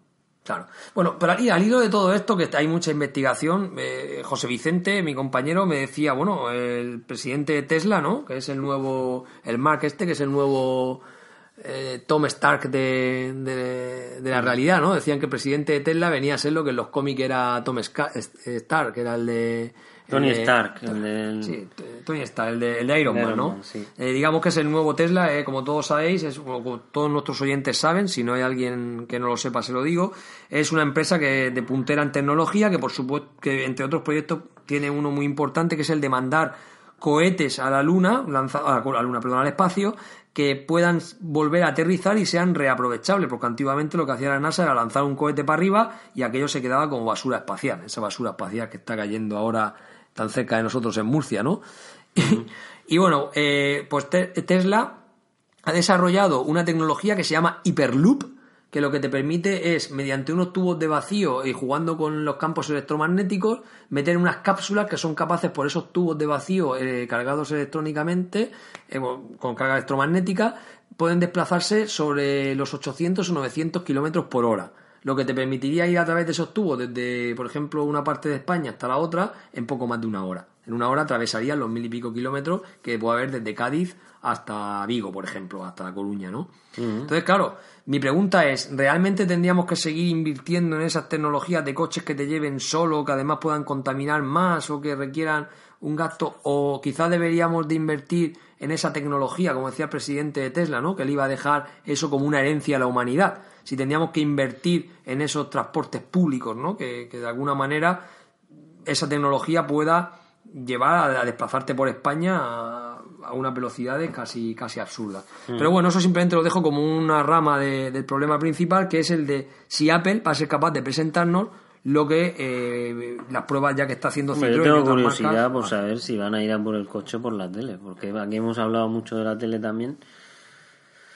Y eso no tiene pinta de despuntar ni salir por ningún lado. Y, y el coche tampoco, no lo sé. Yo ya te vuelvo a repetir que lo que no espero es que sea un coche que se integre con tus gadgets de Apple. Ya eso me parecería un poco, un poco fuerte. Se me ha olvidado ya, vamos a pasar a la a la- al tema de la sección de Apple Today, pero también se me ha olvidado en el especial de Navidad decir que también vamos a contar con la colaboración de Joseph Coupe, que nos va a hacer un análisis del iPad Pro, por lo que tú decías antes del iPad Pencil, que él ya tiene el iPad Pro y ya tiene el iPhone 6S y además el nuevo Apple TV. Pues nos va a hablar un poquito de esos tres productos y de cara a estas navidades vamos a recomendar a nuestros o- oyentes si esa- esos aparatos merece la pena comprarlos o no comprarlos, que lo tenía esta parte del guion y se me había olvidado comentarlo antes. Muy Daniel, bien. Apple Today. Bueno, pues muy expectante estoy porque llegue el 1 de enero. Imagino que tú sabrás mm, de qué te hablo. Y va por el tema del cine, ¿eh? para que vayamos juntos a ver la película de Steve Jobs. Eh, hoy casualmente, claro, eh, hoy casualmente mm, me ha llegado un WhatsApp de un compañero que me mandaba a su vez un Twitter de Enrique Dance que, que había ido a ver la película en un pase especial y decía que no me importa lo que diga la crítica ni que el tío no se parezca, la peli es Espectacular. ¿no? Entonces yo, como esto lo grabamos hace una semana, pues yo le he dicho a mi amigo, pues mm, la crítica en ningún momento habla, o sea, la crítica habla muy muy, Muy bien, de, la, de la Lo película. que no habla son las cifras. Lo que no habla bien son la, la taquilla. Las cifras de la taquilla. un poco porque Enrique Dan se ha hecho ahí un poco como, uy, lo que diga la crítica, yo esta peli está súper bien. Pero la crítica, mm, ya lo comentamos sin grabarlo la semana pasada y ahora lo comentaré, eh, está muy bien, realmente bien. Ha sido la taquilla en Estados Unidos la que, la que no les ha, no les ha ido tan bien.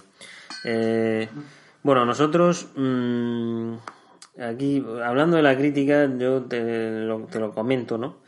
Eh, la crítica americana, cuando los pases estos de, de Premier para ellos, mm, eh, pues mira, había muchos twitters de esta gente. Espérate, sí. Sí, sí, sí, no. Había mucha gente, había muchos twitters de esta gente que, que decía, pues nada, ya tenemos nuestros nuestros primeros en la carrera por los Oscars, hablando de Steve Jobs y el director, no, perdón, de, de Michael Fassbender. Oye, tengo que decir que han sido nominados a los Golden Globes, ¿eh? Hoy ha salido Ah, la ¿sí? nominación de, los- de Ah, los, vale, los vale. premios, que aunque no, aunque la taquilla no haya sido muy buena con ellos, sí que habían sido nominados ya al mejor actor, el mejor actriz y demás, ¿eh? Ah, claro, en este caso, cuando Enrique Dan dice lo del parecido, si, si es verdad que nosotros, desde que lo vimos con Michael Fassbender, mm, dices, bueno, es que Michael Fassbender es Michael Fassbender, o sea, no le, ni le han puesto, mm, ¿sabes?, las tres días de barba o la calva. De hecho, da, criticábamos no sé. desde este podcast, criticábamos su apariencia, ¿te acuerdas? Sí, sí, no, no, se, no se parece mucho, pero... Pero bueno, otro de los twitters dice que Fassbender lo rompe, o sea, que, que genial. Otros dicen que los diálogos de Aaron Sorkin son, son brutales, ¿sabes? Mm, dicen que es una ópera, o sea, es algo vivo, una- un invento genial, una ópera, tal. Me está dando un hipe ahí terrible para verla, nos O sea, quedan hay- tres semanas solo para verla ya. Hay ¿eh? un hipe total. ¿Qué pasa? Que pese a esas críticas buenas, en- debutó en su primer fin de semana de emisión y se quedó en las listas en un séptimo puesto. De los 15 o 19 millones de dólares que se estimó que recaudaría durante esos tres primeros días, tan solo logró superar los 7, menos de la mitad. Claro, y eso a nivel empresarial, pues eh, fue un fracaso. El director dice que tenían que haber empezado poco a poco y que hubiera habido más boca a boca. Empezaron muy de golpe, lo pusieron en 200.000 salas. Yo creo que la gente está un poco fría con el tema de Jobs. No sé cómo lo ves tú. Hubo mucho Yo- hipe yo es que creo, tras la muerte y luego la película de. Es que esta, esta película es la que se tenía que haber hecho, eh, porque esta sí que es la oficial que está basado en la biografía de Walter Isaacson. Entonces yo creo que esta, esta película debería de haberse estrenado al muy poco tiempo de, de la muerte. Claro, tú y yo somos fanboy y nuestros oyentes son fanboy la mayoría, les gusta mucho el tema de Apple y demás. Pero claro, una persona, yo ahora, ahora hablo a los de filosofía, ¿no? De mi colegio, por ejemplo, los profesores de filosofía, que le enseñé el discurso de Jobs, justo cuando Jobs murió, el, discur- eh, le- le- el día que Jobs murió, les enseñé el discurso de la Universidad de Stanford, se lo pusieron a los alumnos, le pareció una persona fantástica, pero yo creo que ellos ya han perdido el hipe y ya no se acuerdan ni de Steve Jobs. Tú y yo lo tenemos presente, pero ellos no. O sea, creo que esta película también peca de que ha llegado a destiempo. Sí, ha llegado el tiempo. Yo vi la de Aston Karcher. Y bueno, si has visto Piratas de Silicon Valley, has leído un poco y tal, se queda ahí como que ya lo conoces todo, ¿no? Parece como que lo, lo bueno de una peli tiene que ser eh, como si un periodista, en este caso Walter Isaacson, como si hubieran sacado miga de ahí, de, de los diálogos de verdad, ¿sabes? Que digas, tú, joder, eso lo dijo este tío, incluso si tenía que ser más cruel en ciertas ocasiones, que se muestre, cosas que, que salgan tú de la película y digas, he conocido un poco más a Steve Jobs, ¿sabes? No me han preparado aquí un, un refrito eh, hollywoodiense, ¿sabes? De, de peli de Antena 3 de las 3 para entretenerme un rato, ¿no? No, no, me han, me han puesto las bondades, los defectos y sobre todo cosas que, que no sepamos de él, ¿sabes? No, no, está claro, está claro. Yo, mira, sinceramente, estoy A ver, a ver, verla. ¿eh? estaremos y- por ir a verla. Estoy deseando verla y- Simplemente decir que, bueno, que la gente seguro que le va a gustar. Um, Bueno, mira, podemos las- hacer una cosa. Daniel. son buenas. Vamos a hacer una cosa. Cuando vayamos a verla, vamos a poner el Twitter de Pensando como Pollos. ¿Qué día vamos a ir a verla a que pase? Por si hay algún oyente cercano de Alicante o Murcia y tal que se quiera venir con nosotros y, y la vemos. Y pasamos con el padre Eduardo y demás. Pasamos el padre Jesús. Pasamos un, un momento divertido. Creo que puede ser bastante interesante. Muy bien, vale. Bien, mira, eh, al hilo de otra noticia, había visto que se estimaba que Apple había vendido ya casi 4 millones de Apple Watch de julio a septiembre. Has comentado durante la grabación de este podcast, has comentado una cosa que dices que no, que no has visto gente que se pase de Samsung a, a iOS y luego quiera volver. Yo tengo muy un compañero que cuando salió el tema del Apple Watch empezó a decir que eso era una porquería, que fíjate qué tontería, que Samsung Gear llevaba, llevaba no sé qué, llevaba no sé cuánto. Y otro día me sorprendió bastante cuando llegó y me dijo, Fran, me he comprado un Apple Watch. Yo no salía de, de mi asombro, pero claro, por otra parte, al leer esto de que se estimaba de que Apple había vendido casi 4 millones de Apple Watch de julio a septiembre, me movió preguntarle por qué había elegido un Apple Watch cuando él siempre había dicho que el Samsung ya le proporcionaba más tecnología o se podían hacer más cosas con esa Ayer tecnología. casualmente estuve con un cliente que llevaba el Samsung Gear 2 y la verdad es que me gustó. Sí, ¿no? En cuanto a tecnología- Llevaba el S6 con su... Y vamos, estaba contento. Bien, con su- si no, no es una buena máquina, seguramente, y con tecnología y tal. Y me contestó, ya, pero es que cuando uno se pone un Apple en la muñeca, ya es un Apple. Entonces, claro, al leer esta noticia de que se estima de que Apple vendió casi 4 millones de Apple Watch de julio a septiembre de 2015, 4 millones en 3 meses, uno más poco, o sea, un- uno se pone a pensar y viendo reflexiones como esta, yo decía claramente que, bueno, que sigo manteniendo desde pensando como pollo que el Apple Watch no es un, un, Un un gadget, dispositivo, no, no es un dispositivo informático, sino está más bien orientado a la joyería y, a, y al tema de, de ese clasismo, ¿no? Que Vender- estamos- sí. De vender correas Bueno, de- bueno, es que el tío se había comprado tres correas antes de que le llegara el reloj. Luego quiere decir que lo de las correas que hablaba el padre Eduardo, eh, de la joyería, por supuesto, eso es una fábrica de, de vender dinero, porque hablan de 4 millones de, de Apple Watch en cuatro meses. Mi pregunta es cuántos complementos para esos Apple Watch habrán vendido entre cargadores, eh, posarrelojes, y correas y demás, ¿vale? Bueno, y por último, una parte también que había visto de aquí de que en 2016 se iba a lanzar el Apple Watch, estaban preparando para marzo o abril una keynote para el nuevo iPhone 6C, es un rumor del iPhone 6C, lo hemos comentado antes, que bueno, pues lo que para nosotros tiene que ser un iPhone 6C, que no va a ser, ya lo digo yo, no va a ser low cost, ni mucho low cost, es que en vez de 1000 euros, que va a valer el iPhone 7 o 1000 y pico, bli- blincará seguro los 1000 euros ya el iPhone 7, pues a lo mejor el iPhone 6C tiene las narices de llamarlo low cost porque cuesta 700 o- u 800 euros, que no te quepa la menor duda. Y por otra parte, eh, hablaba de que el, el Apple Watch también estaría que contaría con una nueva cámara, ¿vale? Por supuesto, una nueva herramienta para hacer seguimiento del sueño, en la lucha esa que estamos hablando del Fitbit, y diferentes tecnologías para hacer seguimiento de la salud de los usuarios. Mm, nuestro compañero, el padre Eduardo, decía que para él, eh, sobre el, el- el Watch 3 será el momento de empezar a decir que es un producto ya asentado.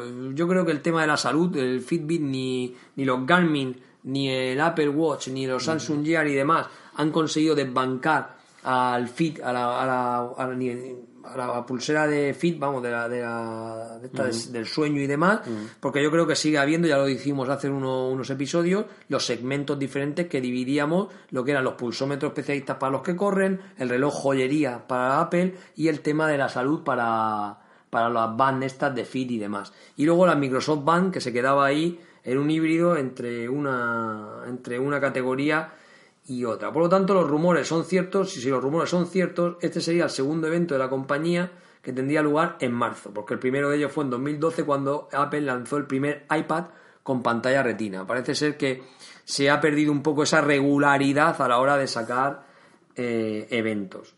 Y luego tengo una cosa aquí en el tintero que no la he querido decir en el tema de, de, de Cuéntame, en el Cuéntame, porque bueno, es un tema que quiero tratar también en este podcast, no sé cuándo podremos tratarlo, trayendo aquí una persona que verdaderamente entienda de tecnología y economía, y es el tema de los bitcoins. ¿Mm? El tema de los bitcoins. Yo leía la noticia de que la policía australiana ya había allanado la casa a un empresario de tecnología de 44 años, identificado por dos publicaciones estadounidenses como uno de los desarrolladores de la moneda digital Bitcoin. ¿Vale? Yo no sé si tú sabes muy bien qué es eso de la, de la moneda digital Bitcoin. Explícamelo, yo no lo conozco muy bien. Bueno, pues Bitcoin no es más que es una moneda que en lugar de ser acuñada eh, en un billete o acuñada en un país o acuñada en una forma, digamos, tangible que se pueda tocar, es un dato que está cifrado y guardado en un dispositivo de almacenamiento y que tiene valor. Vale. Yo no sé.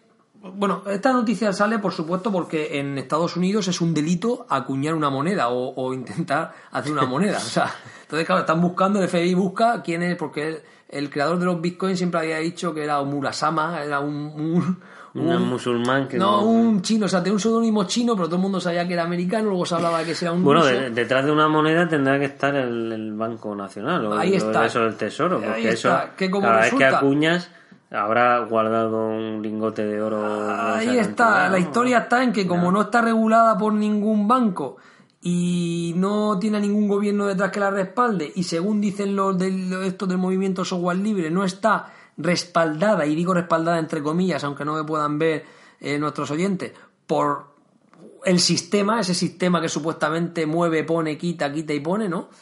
Eh, y, tiene el poder fáctico, ese que llaman el poder fáctico del sistema, es el encargado de, de esto. El caso que, que este Bitcoin, ese trozo de información que está guardada en un disco, cuando es pasado a otro disco, pues digamos que la moneda ha sido un pago, ¿no? Yo para, pagar una moneda cojo lo que está en un dispositivo de almacenamiento, en un disco, si no en un sistema de almacenamiento digital, pasa a otro sistema de almacenamiento digital, es como una venta, ¿no? Y, al revés es una compra. Cuando tú compras Bitcoin, lo único que hace es que esa información te la guardas codificada en tu ordenador.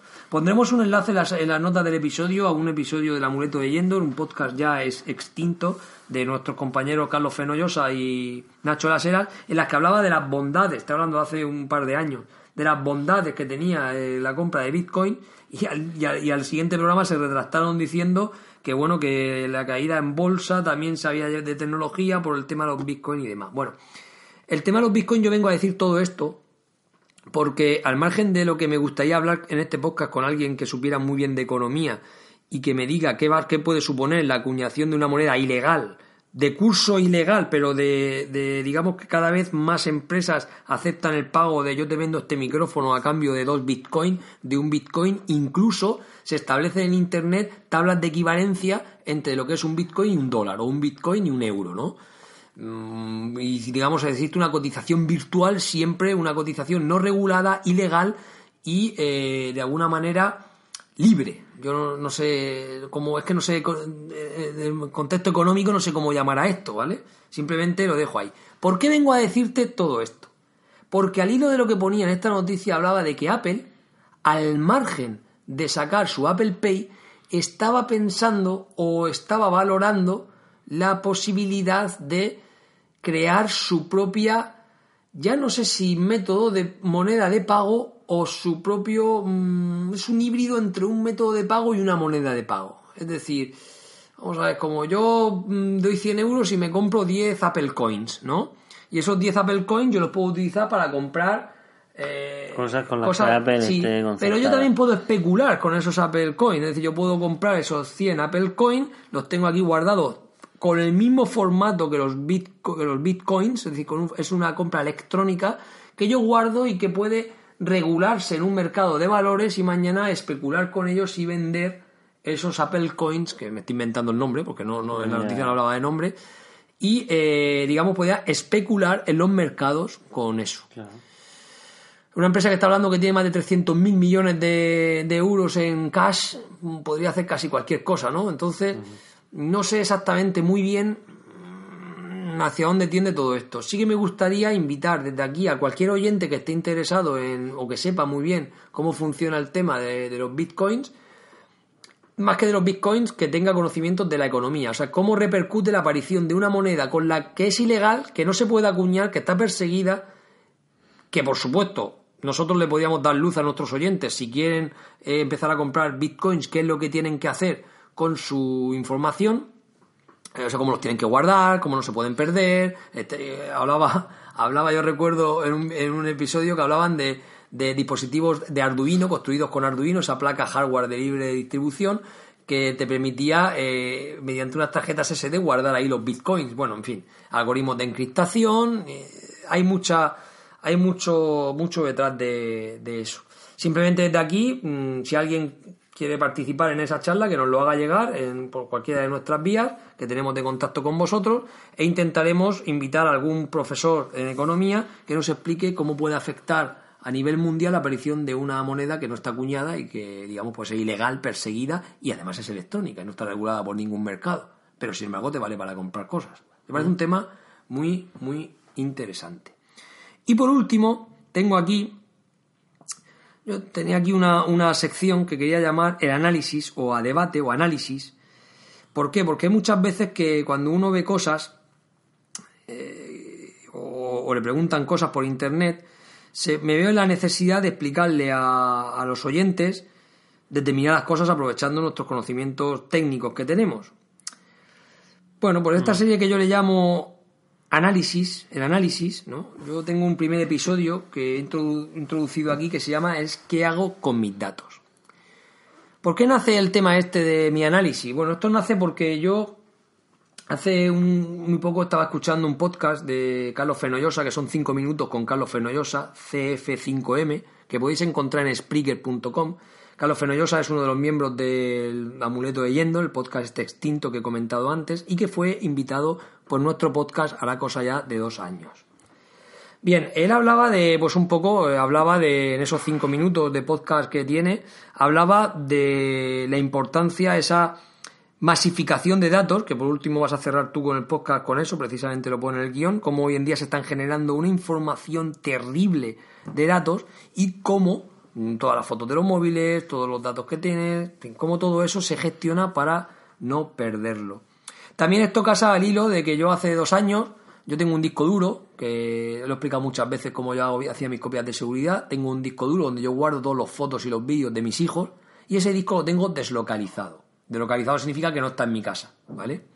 Hace un verano, pues en lugar de irme un mes de vacaciones, me fui 15 días y eh, eso fue el verano de 2014 y, y me llevé el disco allí que normalmente siempre dejaba en casa de unos familiares, me lo llevé ahí a vacaciones porque pensé, para 15 días que voy a estar, me lo llevo a vacaciones y luego me lo traigo. El último día de que me venía ya, el día que me venía, tuve un accidente de tráfico porque una mujer se saltó un stop, me dio. También estuve comentando, en pensando como pollo, lo fácil que era salir impune dando un golpe y largándote y no era un delito mientras que no hubiera ninguna persona que estuviera herida o muerta, de que es, un delito de omisión a la ayuda. Si no cometes ese delito, puedes darle un golpazo a uno e irte que no pasa nada. Si te pillan bien y si no, no. Gracias a mi iPhone pude echarle una foto y la pudimos pillar. Pero claro, eso Mm, aceleró mi venida de las vacaciones y bueno, pues con el estrés olvidé el disco allí en el lugar de vacaciones. Cuando llegué aquí recuperé la normalidad, anduve buscando ese disco como un loco durante meses, hasta que ya lo di por perdido, no sabía dónde estaba, pues chicos, ese disco se ha perdido, se ha perdido, pero encontré unas fotos donde aparecía la casa donde habíamos veraneado y me di cuenta que la casa, o sea, que el disco estaba allí. ¿Qué hice? Bueno, moví cielo con, tierra, moví, moví la mundial, al final conseguí, Daniel, ese disco. Ese disco contenía 10.000 fotos y unos 400 vídeos desde que mis hijos tenían 0 años a 5 años, ¿vale? O sea, 5 primeros años de, de mis hijos estaban ahí. Y no lo tenía duplicado aquí porque coincidió la época en la que había vendido el Mac. Y dije, cuando haya un servicio en la nube que me garantice, me garantice entre comillas, ahora veremos por qué, que yo pueda guardar los datos sin que los pierda, pues me apuntaré a él y de ahí fue cuando empecé a buscar el disco, cuando descubrí Google Fotos. Vale, toda la gente dice, vamos, pues muy fácil, ¿no? Pues tú eres tonto, Fran, tú lo que tienes que haber hecho es haber puesto todas las, las fotos en la nube y ya está, y con eso, pues, oye, pues, ya lo tiene, pues mira, no, vamos a ver. Vamos a ver qué tenemos que hacer con mis datos para eh, que estén seguros. Efectivamente, lo primero que hay que hacer es buscarse una nube. ¿Vale? Coger y guardar todos tus datos que tienes en la nube. Pero claro, si yo cojo y decido que voy a utilizar una nube, por ejemplo, la de Google, que a la que se accede con Google Fotos o con Google Drive, a la que se accede mediante una cuenta de Gmail, y me pasa como ese que, que estaba grabando un vídeo y el pájaro estaba cantando una canción con derechos de autor y le cerraron la cuenta, la primera pregunta que os tenéis que hacer vosotros que nos estáis escuchando es, ¿qué pasaría si mañana Google Microsoft, Apple o cualquier compañía de estas te cierra tu, cuenta de correo. Es que automáticamente todo lo que tienes vinculado a esa cuenta lo pierdes. Y no vas y ya puedes perder el tiempo que quieras intentando localizar. Te abres dos. ¿Eh? Te abres dos. ¿No los dos qué? Dos cuentas. En claro, claro, o 20. Puedes estar todo el día subiendo, puedes estar subiendo teras y, teras a hay, más de eso. Luego también tenemos un problema, es que la Agencia Española de Protección de Datos ya ha dicho... No, pues no quería molestarte, era una broma. Eso, en cuyo caso, no solo hay que tener una cuenta en Gmail, por si quiebra, hay que tener más cosas. Bueno, no, aún, no he llegado. La historia es que, eh, según la Agencia de, de, Protección de Datos, Estatal de Protección de Datos, además, para las empresas es ilegal que tú tengas los datos en servidores que estén alojados fuera de la comunidad europea. ¿Vale? Luego, para más sin si tú tienes subido a Google, que Google no garantiza la ley de protección de datos, la única empresa que garantiza la ley de protección de datos es Microsoft, y de aquella manera, porque sí que firmas una cláusula diciendo que esos datos que tienes pueden ser mandados a la, a la, a la, a la empresa padre, que en este caso sería América, y ahí ya se regiría por la ley de protección de datos de América, ¿vale? Entonces digamos que de alguna manera cuando uno decide subir los datos a la nube tiene que tener muy claro que está incumpliendo la ley de protección de datos sí o sí, Si son, si son archivos personales no tenéis ningún problema, si son archivos profesionales o que contienen información que de Clientes, de clientes, de eh, de, sí, de terceros o, o de lo que sea, que sepáis que las estáis aceptando los términos de que esas empresas pueden revender sus datos a otras, a otras empresas, ¿vale? Y además contáis con el hándicap de que como quiebre, como ha dicho Daniel, cosa que no va a pasar, pero bueno, como quiebre, o como a ti te cierren la cuenta, no porque te cuente un pájaro con la misma una canción con derecho de autor, eso lo he puesto como ejemplo, sino porque por cualquier historia eh, perdáis el email o el acceso a email, ¿m? tenéis un problema muy grande. Luego, ¿qué hago con mis datos? ¿Subirlos a la nube? Sí, pero cada X tiempo tenéis que descargar todos los archivos que tenéis en la nube y el correo electrónico también, el correo electrónico también, y aquí me puedo decir, oye, ¿y cómo me descargo el correo electrónico que tengo en Gmail o en Outlook.com, por ejemplo, o en Hotmail o en iCloud? Nada, pues muy sencillo, con un cliente, con cualquier cliente eh, web, eh, de correo web, de correo en, de correo de escritorio, perdón, con cualquier cliente de escritorio de correo mail, por ejemplo, el mail de, de, Apple o el Outlook en el Outlook Express o el Thunderbird, o sea, con cualquier cliente de Thunderbird, Thun- Thunderbird, no. El, el Thunderbird, po- podéis, podéis bajar eh, todo el correo y mínimo una vez al año debéis de hacer una copia de todo ese correo que tenéis. Además deberéis de bajaros toda la información que tenéis en la nube, fotos, documentos y demás, bajarlos a un disco duro externo que tenéis que hacer una copia todos los cada tres meses, cada cinco meses, dos veces al año. Recomiendo hacer una copia en dos discos duros, uno dejarlo en vuestra casa y otro tenerlo deslocalizado, es decir, sacar ese disco de vuestra casa y llevarla a, a casa de un familiar, ¿vale? Y cada X tiempo lo cogéis del familiar, lo, lo grabáis y lo volvéis a devolver. Además, existen otros servicios como Backblaze o CrashPlan que lo que te permiten es tener una copia online de tu disco duro. En la nube se va haciendo una copia de todo tu disco duro y puedes acceder a los ficheros que tengas allí, tipo Time Machine, en cualquier momento del tiempo. Decís Es- que Google Fotos es gratuito. sí, Google gratuito, Fotos, sí, Pero Crash Plan sí que vale. CrashPlan y BlackBlade valen solo los 60 euros al año, más o menos. De luego 5 euros al mes por salvar tus datos no es dinero, ¿vale? Y eh, Google Fotos podéis subir todas las fotos que queráis, infinitas, eh, mientras que él os ajuste el tamaño. Y si queréis mantener todo el tamaño original de vuestras fotos, os va a costar pues, diferentes tarifas que tenéis. Solución que algunas personas dan, pues muy sencillo. Unos hablan, pues mira, yo lo que hago es me cojo las fotos y las subo a OneDrive, me cojo mis documentos y me los subo a Dropbox, y me lo cojo y me los y, la- y Claro. las fotos me las subo a Google Fotos, y los vídeos me los subo a OneDrive, ca- cada uno a una nube diferente.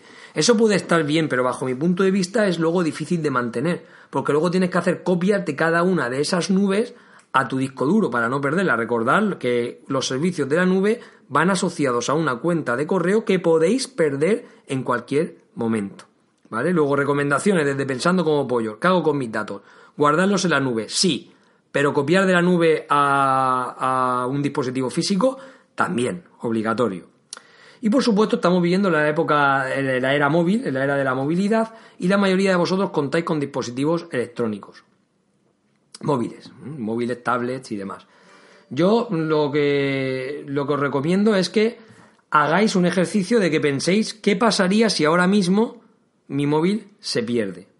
Por supuesto, todos estos datos, que todas estas soluciones en la nube que os he dicho ahora, pueden ser aplicables también a dispositivos móviles. De hecho, os me veo la obligación de obligaros a que utilicéis esos servicios ¿eh? y, y guardéis toda la información del móvil en vuestro en vuestra nube. Puede ser OneDrive con el Office 365 o puede ser iCloud. Yo, por ejemplo, guardo todo, perdón, en OneDrive, pero también ten- pago 2 euros al mes para tener más almace- almacenamiento en iCloud y guardo mis copias de dispositivos de iOS, los guardo en, en la nube de, de, de Apple, ¿vale? Bien, por supuesto los móviles tienen que estar metidos con código. ¿M? El otro día José Vicente, mi compañero, me presentaba que el Lumia tenía un acceso, te, te reconocía quién eres a través de que la cámara te veía el iris del ojo, ¿vale? Al igual que nosotros escaneamos los usuarios de Apple, escaneamos con el dedo para meternos en el, en, en el sistema operativo, él se le abre el sistema operativo accediendo a través del, del ojo, una cosa muy curiosa. Cualquier sistema de seguridad sea que sea bienvenido, es obligatorio que lo uséis para que si alguien mm, coja vuestro móvil de primeras no pueda desbloquearlo, ¿vale? ¿Por qué? Porque ahí tenéis cuentas de correo electrónico y dentro del correo electrónico tenéis mucha información. Como ejemplo valga, eh, hace mucho mm, hubo un peritaje informático al que nos hicieron ir, en el que, bueno, pues había una información en un correo electrónico, no puedo contar mucho esto por secreto profesional, pero simplemente generalizaré diciendo que había una información comprometida en el, en el correo electrónico de, de una clienta, a esa clienta le robaron la identidad del correo electrónico y eh, gracias al seguimiento de Google, ella solía hacer unas cosas en el correo electrónico, accedieron a esa información, en fin, que la operación perdieron unos 50.000 euros con esa operación. O sea, mediante la información que ella tenía guardada, contraseñas y demás que tenían guardada del banco y tal en el correo electrónico, pudieron hacer una transferencia a una parte del mundo. Lo más triste de esto es que Google te dice desde qué sitio se ha accedido al correo electrónico. Pues vimos que el pirata informático que le había hackeado eso hizo las supuestas transferencias al banco desde Madrid. Y además usando tres líneas diferentes, una de Yastel, una de Movistar y una de Orange, ¿vale? Para más Inri, después de denunciarlo a la policía, a la Brigada de Delitos Informáticos, le dijeron que es que eh, eso, eran casas de una persona normal. Es decir, eh, vosotros podéis estar escuchando este programa eh, jugando a vuestra PlayStation o, escuchando el programa o con vuestros dispositivos conectados.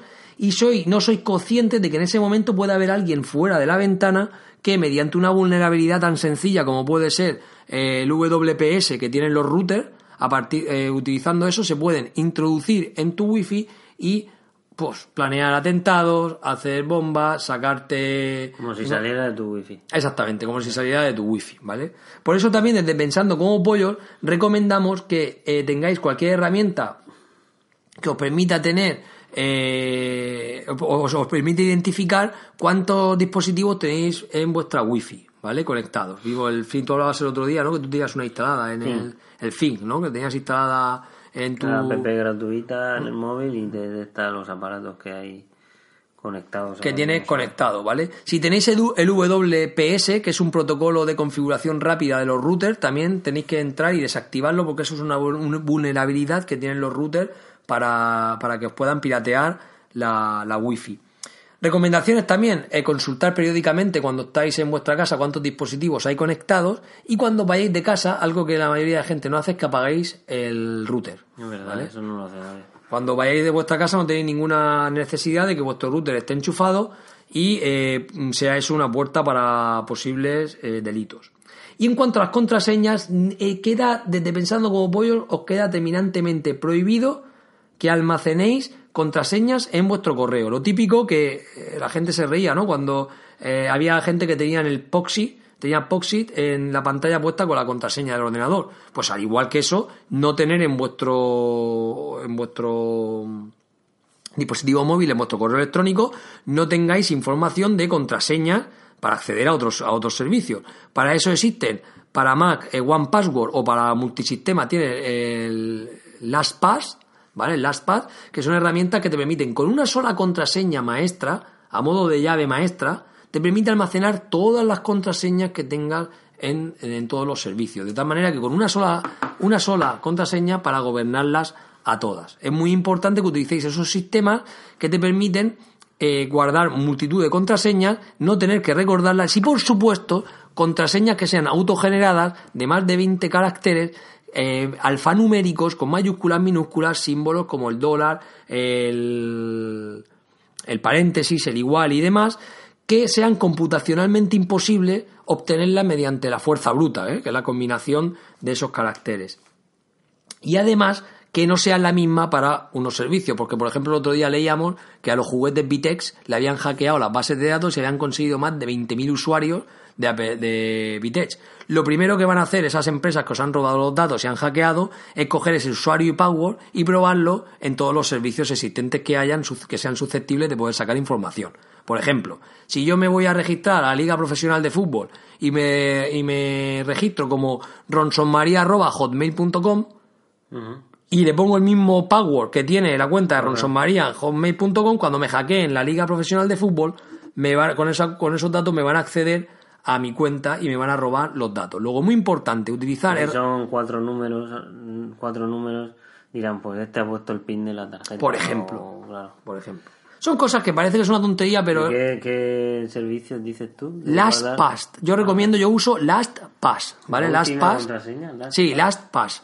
Con LastPass te aseguras de que eh, tienes una sola contraseña para gobernarlas a todas, digamos una master key, con una llave maestra, te permite almacenar y generar aleatoriamente contraseñas para cada uno de los servicios, ¿vale? Luego eso es impepinable. ¿Eso es, gratis? No, no, no gratis. Aquí el tema de gratis, mirad, eh, cuando, cuando alguien estamos hablando de, de vuestros datos, todo el dinero que invirtáis es poco. Porque de verdad, os invito, de verdad, os invito a que hagáis un ejercicio de decir, voy a dejarme un día el móvil en mi casa, como que me lo han robado. Y veréis. Veréis lo que pasa. claro, lo pasa fatal. Pues imagínate eso con tus datos. fatal. Pues mm, esa herramienta la tenéis que tener.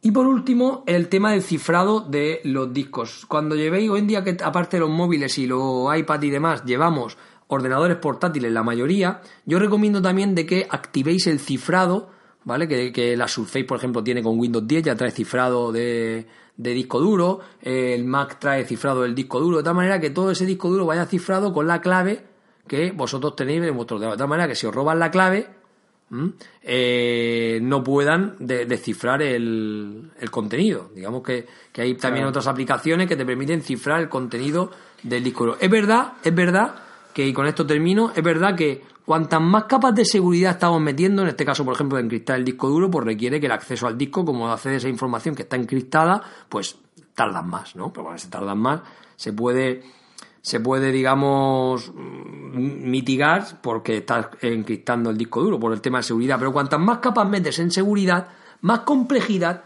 le va asociada al usuario. Entonces, lo que yo, por ejemplo, ahora que voy a empezar el doctorado, lo voy a hacer sobre esa usabilidad, es decir, sobre esa mm, inventar maneras de acceso, o sea, que mm, digamos inventar una manera segura y transparente al usuario para acceder a datos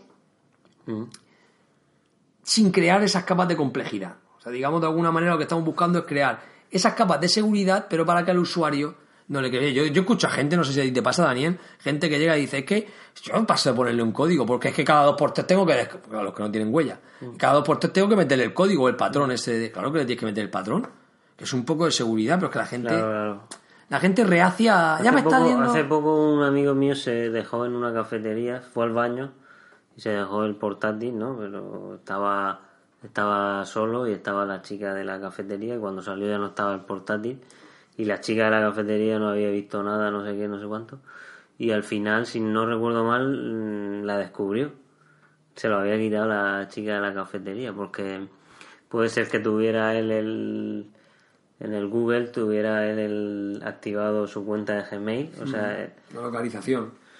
Sí, bueno, cuando tú tienes tu. tu a ver, cuando, cuando él tiene su ses- sesión de inicio te he dicho, en Gmail, en el claro. Google, claro. Te dice todas las búsquedas, es. no, todas las búsquedas que hizo la chica o el historial tal, lo podía ver él, lo vio él desde casa. Mm. Y entonces, pues a lo mejor la chica se metió a su correo, no lo sé, Ahí, o, ahí lo que te- lo que te he o vio ciertas páginas que salía ella, o su Facebook o algo, y él lo vio. Es lo que te he dicho, que... Y fue allí, y vamos, qué careto no se, se lo dijo al jefe, ¿eh? no, se lo, Mm. no se lo dijo a ella. Es lo que te he dicho, que hoy en día eh, todas estas medidas lo único que llevan encaminadas es a tener localizada tu información y sí que es verdad que te crean unas capas más de complejidad que bueno, si esa complejidad se, se ve, eh, digamos, mitigada por el tema de tu seguridad, yo creo que estamos hablando de, de un acierto, ¿no? De, de que eso tiene, tiene que ser así. Seguro que me habré dejado algo más el tintero, pero como primeras aproximaciones, yo creo que va, es un buen consejo que le estamos dando a nuestros oyentes de cara a la Navidad, de que toda esa cantidad de información que van a generar en fotos y demás, eh, sean capaces de, de almacenarlas y tenerlas a buen recaudo.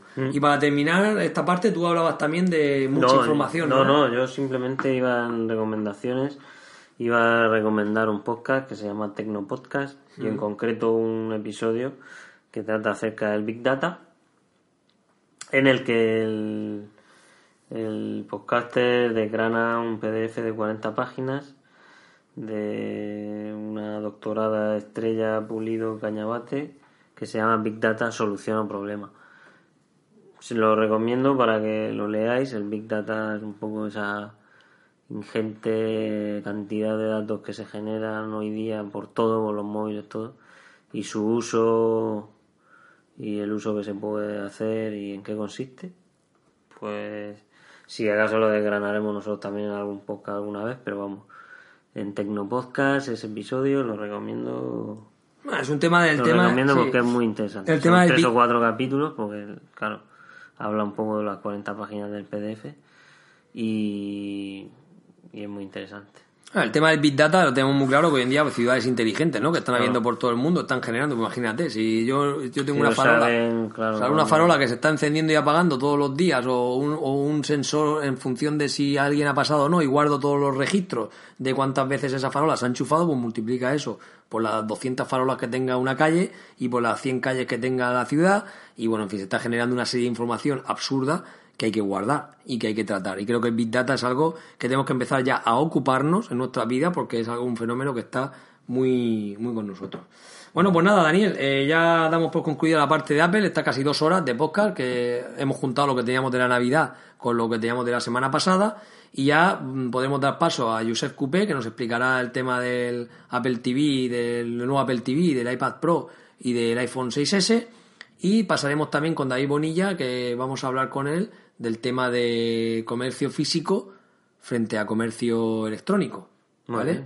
Y nada, desde aquí Pues- desearos unas fiestas geniales, ¿no, Daniel? Pues sí, unas felices fiestas. Eh, probad un poco a lo de desconectaros las notificaciones, etcétera, para vivir el momento.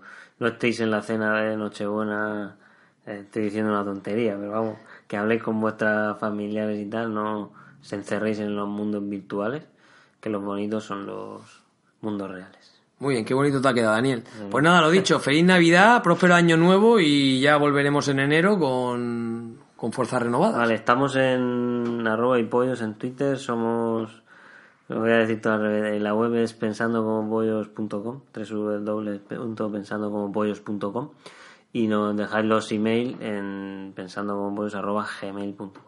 Y también deciros que, por supuesto, aceptamos estrellitas de iTunes, ¿eh? que nos dará más visibilidad al podcast. Y estamos también en iVoox y en iTunes.com. Bueno, en iTunes.com, en iVoox.com y en iTunes, ¿vale? Y en cualquier plataforma, como cualquier app como Downcast o Overcast, también aparecemos. Agradeceos de verdad el año que hemos pasado con vosotros y nada, deseando que el 2016 sea otro año fructífero en el tema del podcast. Venga. Y desear que esto se haya grabado. Bueno, eh, feliz Navidad, adiós.